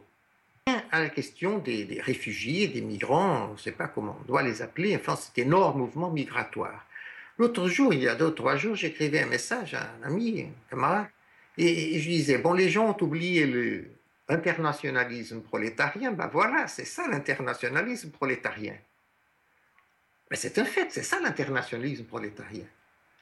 C'est que quand tu as des milliers, des milliers, des centaines de milliers de gens venus d'une quantité de pays et qui s'éparpillent dans une autre quantité de pays, ça crée une base sociale qui servira à quoi? Ben, Je n'ai aucune idée. Comment peut-on savoir euh, avant coup à quoi ça servira? Mais, pour le moment, je crois que ça servira tout au moins à faire ressortir que l'idée d'un internationalisme prolétarien a une certaine raison d'être, mhm. pratique, affirmée par des centaines de milliers de personnes. Bon. Et ça servira aussi à une certaine euh, critique des postmodernistes, des multiculturalistes, pour qu'ils démontrent ce qu'ils appellent l'eurocentrisme. Oui, oui, oui. En disant, bon, mais où est-ce que ces gens sont en train d'être et, euh, et, ils veulent, quand ils disent on veut venir en Europe parce qu'ici il y a une liberté et il y a du travail. Ben voilà les deux valeurs il semble qu'on est revenu au début du 19e siècle. C'était les deux, c'était deux grandes valeurs. Bah, simplement travailler, être exploité et pas être tué. Bon, alors là, on a quelque chose d'où partir. Non, mais ce que tu dis en gros, c'est que euh, de la vie naît forcément de la conflictualité sociale et du débat, quoi. Bah voilà. Oui, oui, bien sûr. Faire, on doit renouveler, à mon avis, on doit renouveler, euh, pas nos, nos, idées dernières, mais l'échafaudage que nous avons de nos idées. Les clivages vont être différentes. Euh, devant, elles sont en train d'être différentes devant ce, ce procès migratoire. Très bien. Alors on a besoin d'adapter euh, notre structure d'idées à ce, à ce nouvel clivage et de renouveler notre discours par rapport à ce nouvel euh, clivage. Maintenant, un, maintenant, ce, qui était, ce qui est pour nous fondamental, caractère de classe, anticapitalisme, etc., etc. Mais sinon, bah, mais ce qu'on peut faire on est tellement peu. Hein? on a été tellement peu aussi dans le, euh, dans le temps, certaines époques. Je suis à Paris, bon, je me souviens, je réfléchissais après 68, quand les éditions de, de Feuvre, Spartacus ont commencé à se, beaucoup de gens achetaient parce qu'avec le mouvement de 68, euh, enfin, des auteurs et des mouvements complets, des expériences historiques totalement oubliées. Euh, à nouveau, on voulait les connaître. Très bien. Et ça se vendait là, donc les bouquins de Lefebvre, qui sont accumulés chez lui pendant quoi D'un, 10, 20, 15 ans sans, sans se vendre. Ben, c'était une époque terrible pour la gauche anticapitaliste des années 50 totalement isolé. Et quelle était la démagogie à l'époque? Ou bien le camp communiste, ou bien le camp du, capitalisme. Ah, tu as ça très bien dans le bouquin de Simone de Beauvoir, Les mandarins. Euh, surtout à propos des camps de concentration soviétiques, à propos du personnage qui représente Camus et l'autre qui représente Kravchenko dans le procès Kravchenko. Kravchenko. Euh, c'est la même chose qu'aujourd'hui, ou bien Marine Le Pen, ou bien nous. Bon. Ça, Simone de Beauvoir, je trouve ce, bouquin, Les Mandarins, un bouquin extrêmement lucide, même d'une lucidité énorme. Aujourd'hui, la démagogie est une autre. Pardon, pas la démagogie. La démagogie, elle est même. Les fantômes de la démagogie sont, sont d'autres. Le processus démagogie est le même. Et ça, on doit l'éviter, bien sûr. Ça. Mais on l'évite et on s'isole, ça sans doute. Mais si on s'isole, on crie avec les autres, et alors? Alors on n'est plus nous-mêmes. Oui, d'un autre côté, euh, je dirais que quand on a touché le fond, on peut que remonter. Hein. Ah oui, non, mais pour, pour, pour, être optimiste dans, dans cette conclusion, je, je, dirais simplement que, justement, euh, euh, c'est peut-être euh, au, fond du trou qu'on voit le mieux le trou, mais, mais on, peut relever la tête. Quand on a touché le fond, il y a, il y a aussi une autre alternative, qu'on reste dans le fond. Oui. oui, ça c'est pour prolonger la note optimiste, je vois. Oui, oui, si on veut on dit qu'on doit remonter, mais... C'est-à-dire qu'on ne peut pas se satisfaire d'un combat qu'on n'aurait pas commencé, si tu veux aussi. Oui, c'est sûr. Et, de toute façon, s'il y a capitalisme, il y a contradiction. Exactement.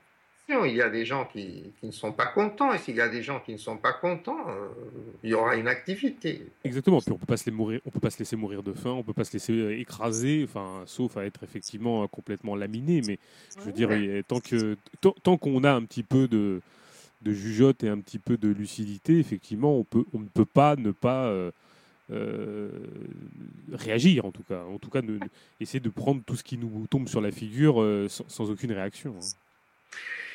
Oui, mais à mon avis, il y a une étape qui est close et on ne doit pas trop se laisser prendre aux formulations cette étape close. Sauf que la nouvelle, je ne sais rien dire parce que moi, je suis quelqu'un qui a été formé dans, dans l'autre. Mhm. je ne sais pas, c'est pour ça que je dis le fascisme post-fasciste.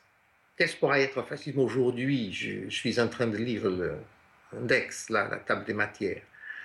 Point d'interrogation.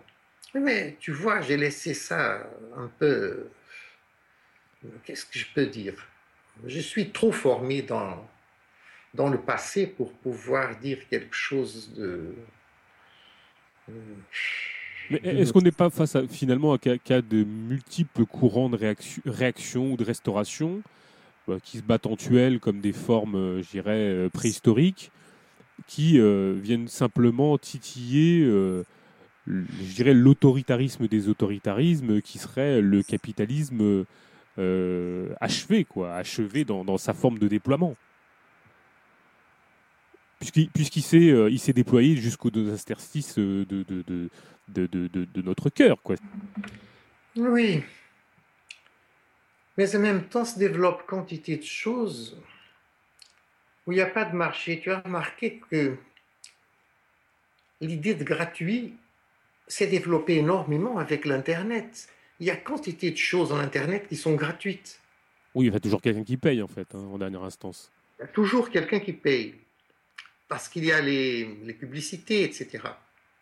Mais par exemple, il y a des bouquins et des articles que tu es interdit de voir, tu dois payer. Mais il y a des gens qui, par idéologie, copient ça et le mettent dans des sites euh, euh, que tu peux consulter gratuitement. Ils font ça effectivement par idéologie. Mm-hmm. Sont des anticapitalistes. Je ne sais pas s'ils sont des anticapitalistes, mais ce sont des gens qui croient que euh, sont des choses dispersées. J'ai beaucoup plus d'espoir maintenant dans des gens dispersés, moins idéologiques, le gars qui est dans les qui avec l'ami, qui ne regarde pas la télé, et qui préfère causer avec l'ami ou, aller à la pêche que, que regarder la télé j'ai beaucoup plus d'espoir dans ces gens-là que dans les étudiants de sciences sociales. bah oui, heureusement. je partage ton avis, Jouan. Hein.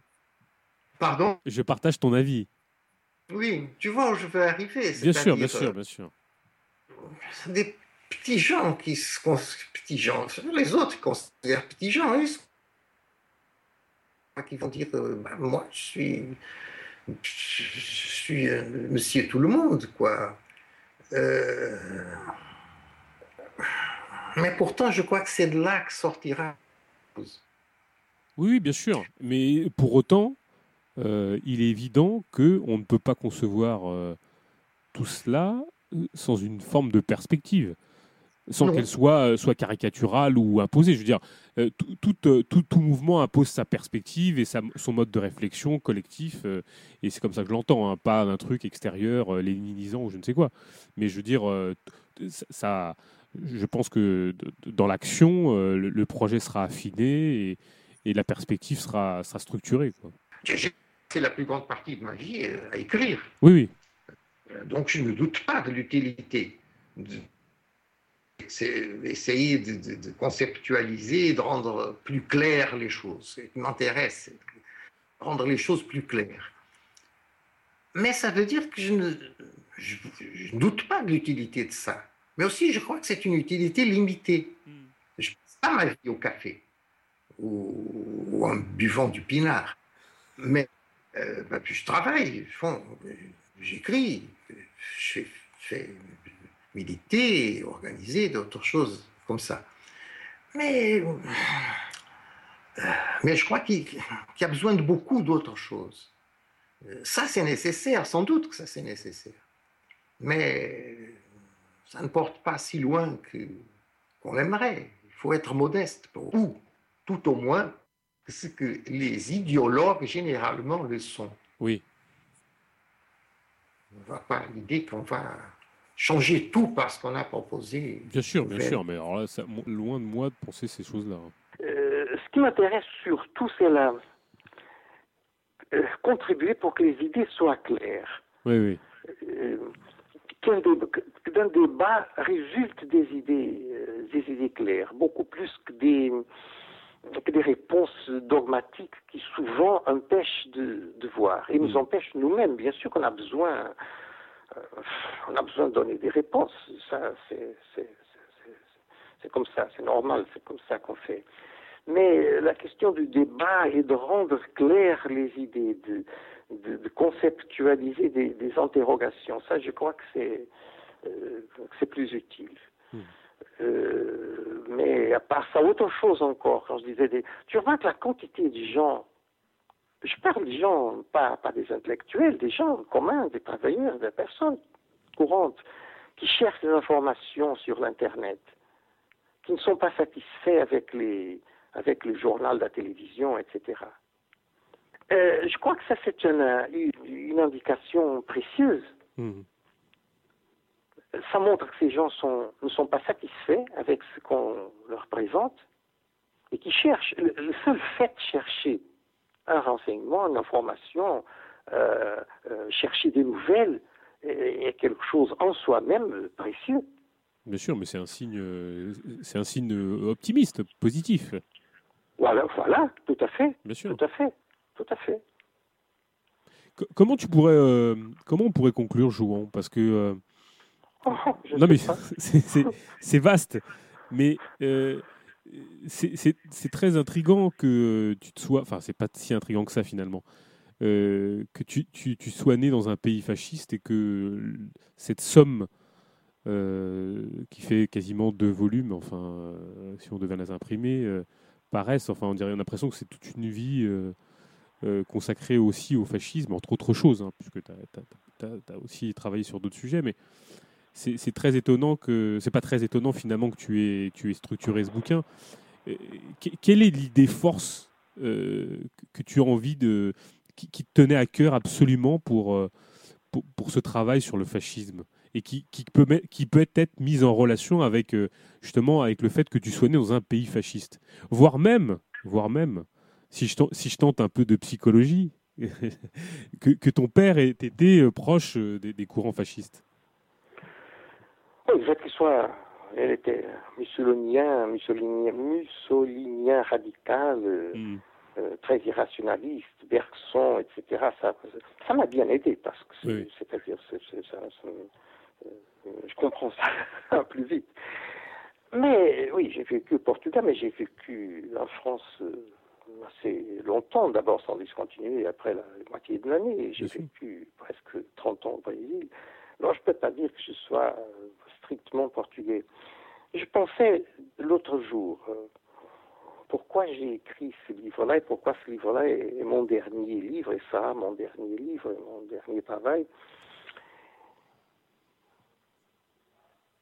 Et je suis arrivé un peu à cette conclusion. Je ne sais pas si c'est exact ou non, mais c'est ce que j'ai pensé sur moi-même. Parce qu'en écrivant sur le fascisme, je peux dire, je ne suis pas d'accord avec ça. Et je ne suis pas obligé de dire avec quoi je suis d'accord. Hmm. Alors, dans une époque où je suis très très sceptique et très hésitant sur les formes que la gauche doit, euh, je dis gauche anticapitaliste, euh, donc les capitalistes doivent euh, adopter, c'est bien plus facile pour moi de critiquer que de proposer. Bien sûr, un, critiquant, on propose, oui, c'est vrai, un critiquant, on propose, mais c'est autre chose. C'est plus facile pour moi de faire ça. J'ai pensé que ce serait ça, euh, inconsciemment de ma part. Mais comment je vais savoir si c'était inconscient? Peut-être je me gourre maintenant sur, euh, ce qui m'a mené à, écrire euh, le, livre sur le fascisme. je crois que c'est. Je crois que je ne me trompe pas, non. Tu veux dire que c'est une définition en négatif? Ouais, c'est plus facile pour moi maintenant de faire ces définitions négatives. J'aurais beaucoup de difficultés, par exemple, un livre comme L'économie des conflits sociaux. Mhm j'aurais beaucoup de difficultés si je devais faire une euh, deuxième, troisième, une troisième édition mise au jour par l'auteur. Ah bah, suis beaucoup moins sûr maintenant de certaines choses que, quand j'ai écrit ce bouquin-là. Je l'ai écrit à un, moment où les mouvements sociaux se répandaient, etc., où certaines formules semblaient très claires et très sûres. Et maintenant, je me dis, elles sont pas si claires, elles n'étaient pas si claires que ça, elles ne sont pas sûres, mais comment faire la critique? Je ne sais pas exactement. Tu vois, je ne réussirais pas à faire une troisième édition mise au jour hmm. de ce économie du conflit social, économie des conflits sociaux. Tandis que des, du fascisme, oui, je, je suis sûr des choses avec lesquelles je ne suis pas d'accord. Ça, oui, ça, je suis sûr. Mais, mais est-ce que de militant politique, en fait, tu n'es pas devenu philosophe? Pardon? Est-ce que de militant politique, finalement, tu n'es pas devenu philosophe? C'est-à-dire, euh, tu as accédé à une forme socratique de la, de la pensée il y a un livre, il y a un, gars qui c'est Rével, comment s'appelle Rével Jean-François Oui, Jean-François Rével a un livre que j'adore, que c'est Pourquoi des philosophes? Je trouve ce pamphlet magnifique, extraordinaire. Imagine-toi un gauchiste en faisant l'éloge. Oui, de Jean-François Revel, c'est assez particulier, oui. oui, il est, mais voilà, il est particulier, oui. Oui, oui, oui. Euh, tu sais qu'il il, il, euh, il, prenait toujours contre Bergson, le, comment s'appelle le, philosophe du, euh, du parti Politzer. Oui, oui Politzer, tu veux dire du parti, parti communiste? Oui, oui, oui. Oui, oui. On ne s'attendait pas, disons, Mais Jean-François Rével, il dit pourquoi les philosophes? Il dit c'est inutile. La philosophie est devenue totalement inutile après Kant. Et il dit euh, philosophie de la science, elle doit être faite par des scientistes. Philosophie de l'histoire, elle doit être faite par des historiens. Philosophie de la littérature doit être faite par des écrivains, euh, etc. Et je suis tout, à fait d'accord avec, euh, avec lui sur l'inutilité des philosophes contemporains. Pas de la philosophie, remarque. Il ne dit pas pourquoi la philosophie, pourquoi les philosophes. Des, des, philosophes ou des professeurs de philosophie Parce que c'est pas la même chose. cultiver la sagesse, euh, cultiver une forme d'art de sagesse, euh, c'est quelque chose de très pratique. Euh, être professeur de philosophie et professer des, des, des théories des, des, philosophes, c'est encore une autre. Mais si tu prends la lettre, le pamphlet de, de ce qu'il veut dire, c'est au lieu qu'il y ait des philosophes professionnels qui réfléchissent sur toutes les matières, tous les sujets de, la connaissance, chacun doit réfléchir sur son euh, euh, sujet propre. Oui, bien sûr, bien sûr. C'est ça qu'il est en train de dire. Il n'y a, plus, il a plus la possibilité même d'avoir une réflexion professionnelle faite par des professionnels comme ça, général, global, de grands modèles, etc. Chacun doit réfléchir sur sa, euh, activité propre. Mhm. Euh, oui, je crois que c'est ça qu'on doit faire. Donc, tu, tu, des, des, habits très socratiques alors? Oui. Tu sais que je, déteste Socrate à cause d'une chose. Il, croit qu'on peut réfléchir seulement sur des mots. Bien sûr qu'on on emploie des mots, mais quand il y a les, sophistes qui lui argumentent avec des, des faits réels, toujours il passe au, royaume des mots. Ah, mais ça, je parle du Socrate de Platon. Oui, voilà, ce que j'allais dire, c'est le Socrate de Platon des idées et des idées. Oui, le, vrai Socrate, je ne sais pas ce qu'il dit.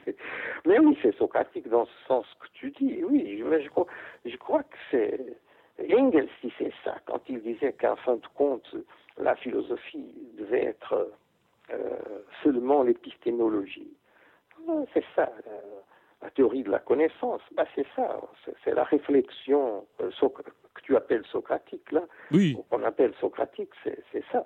Bah, c'est surtout dans ton, dans ton aveu, finalement, de, de, dans ton aveu du, du, du fait que tu n'as plus trop de certitude et que tu sais que tu ne sais rien, finalement. Oui. Son sens-là, je veux dire. Oui, alors disons que je dirais, oui, je sais que je ne sais rien, mais je sais très bien ce que je ne sais pas. tu vois Donc ce sera la question. ce sera la conclusion. Oui, mais... Je ne sais pas. Mais ce que je sais, ah, j'ignore. Non, mais ça, c'est le propre des militants politiques de, de, de, pérorer sur des choses qu'ils ne savent pas. Mais tu n'es pas un militant politique, enfin, pas, pas celui, euh, pas, pas politicien en tout cas. Ah non, enfin, faiseur de programme. Euh, voilà, non, oui. Non, je ne suis pas faiseur de programme. je ne suis pas faiseur de programme.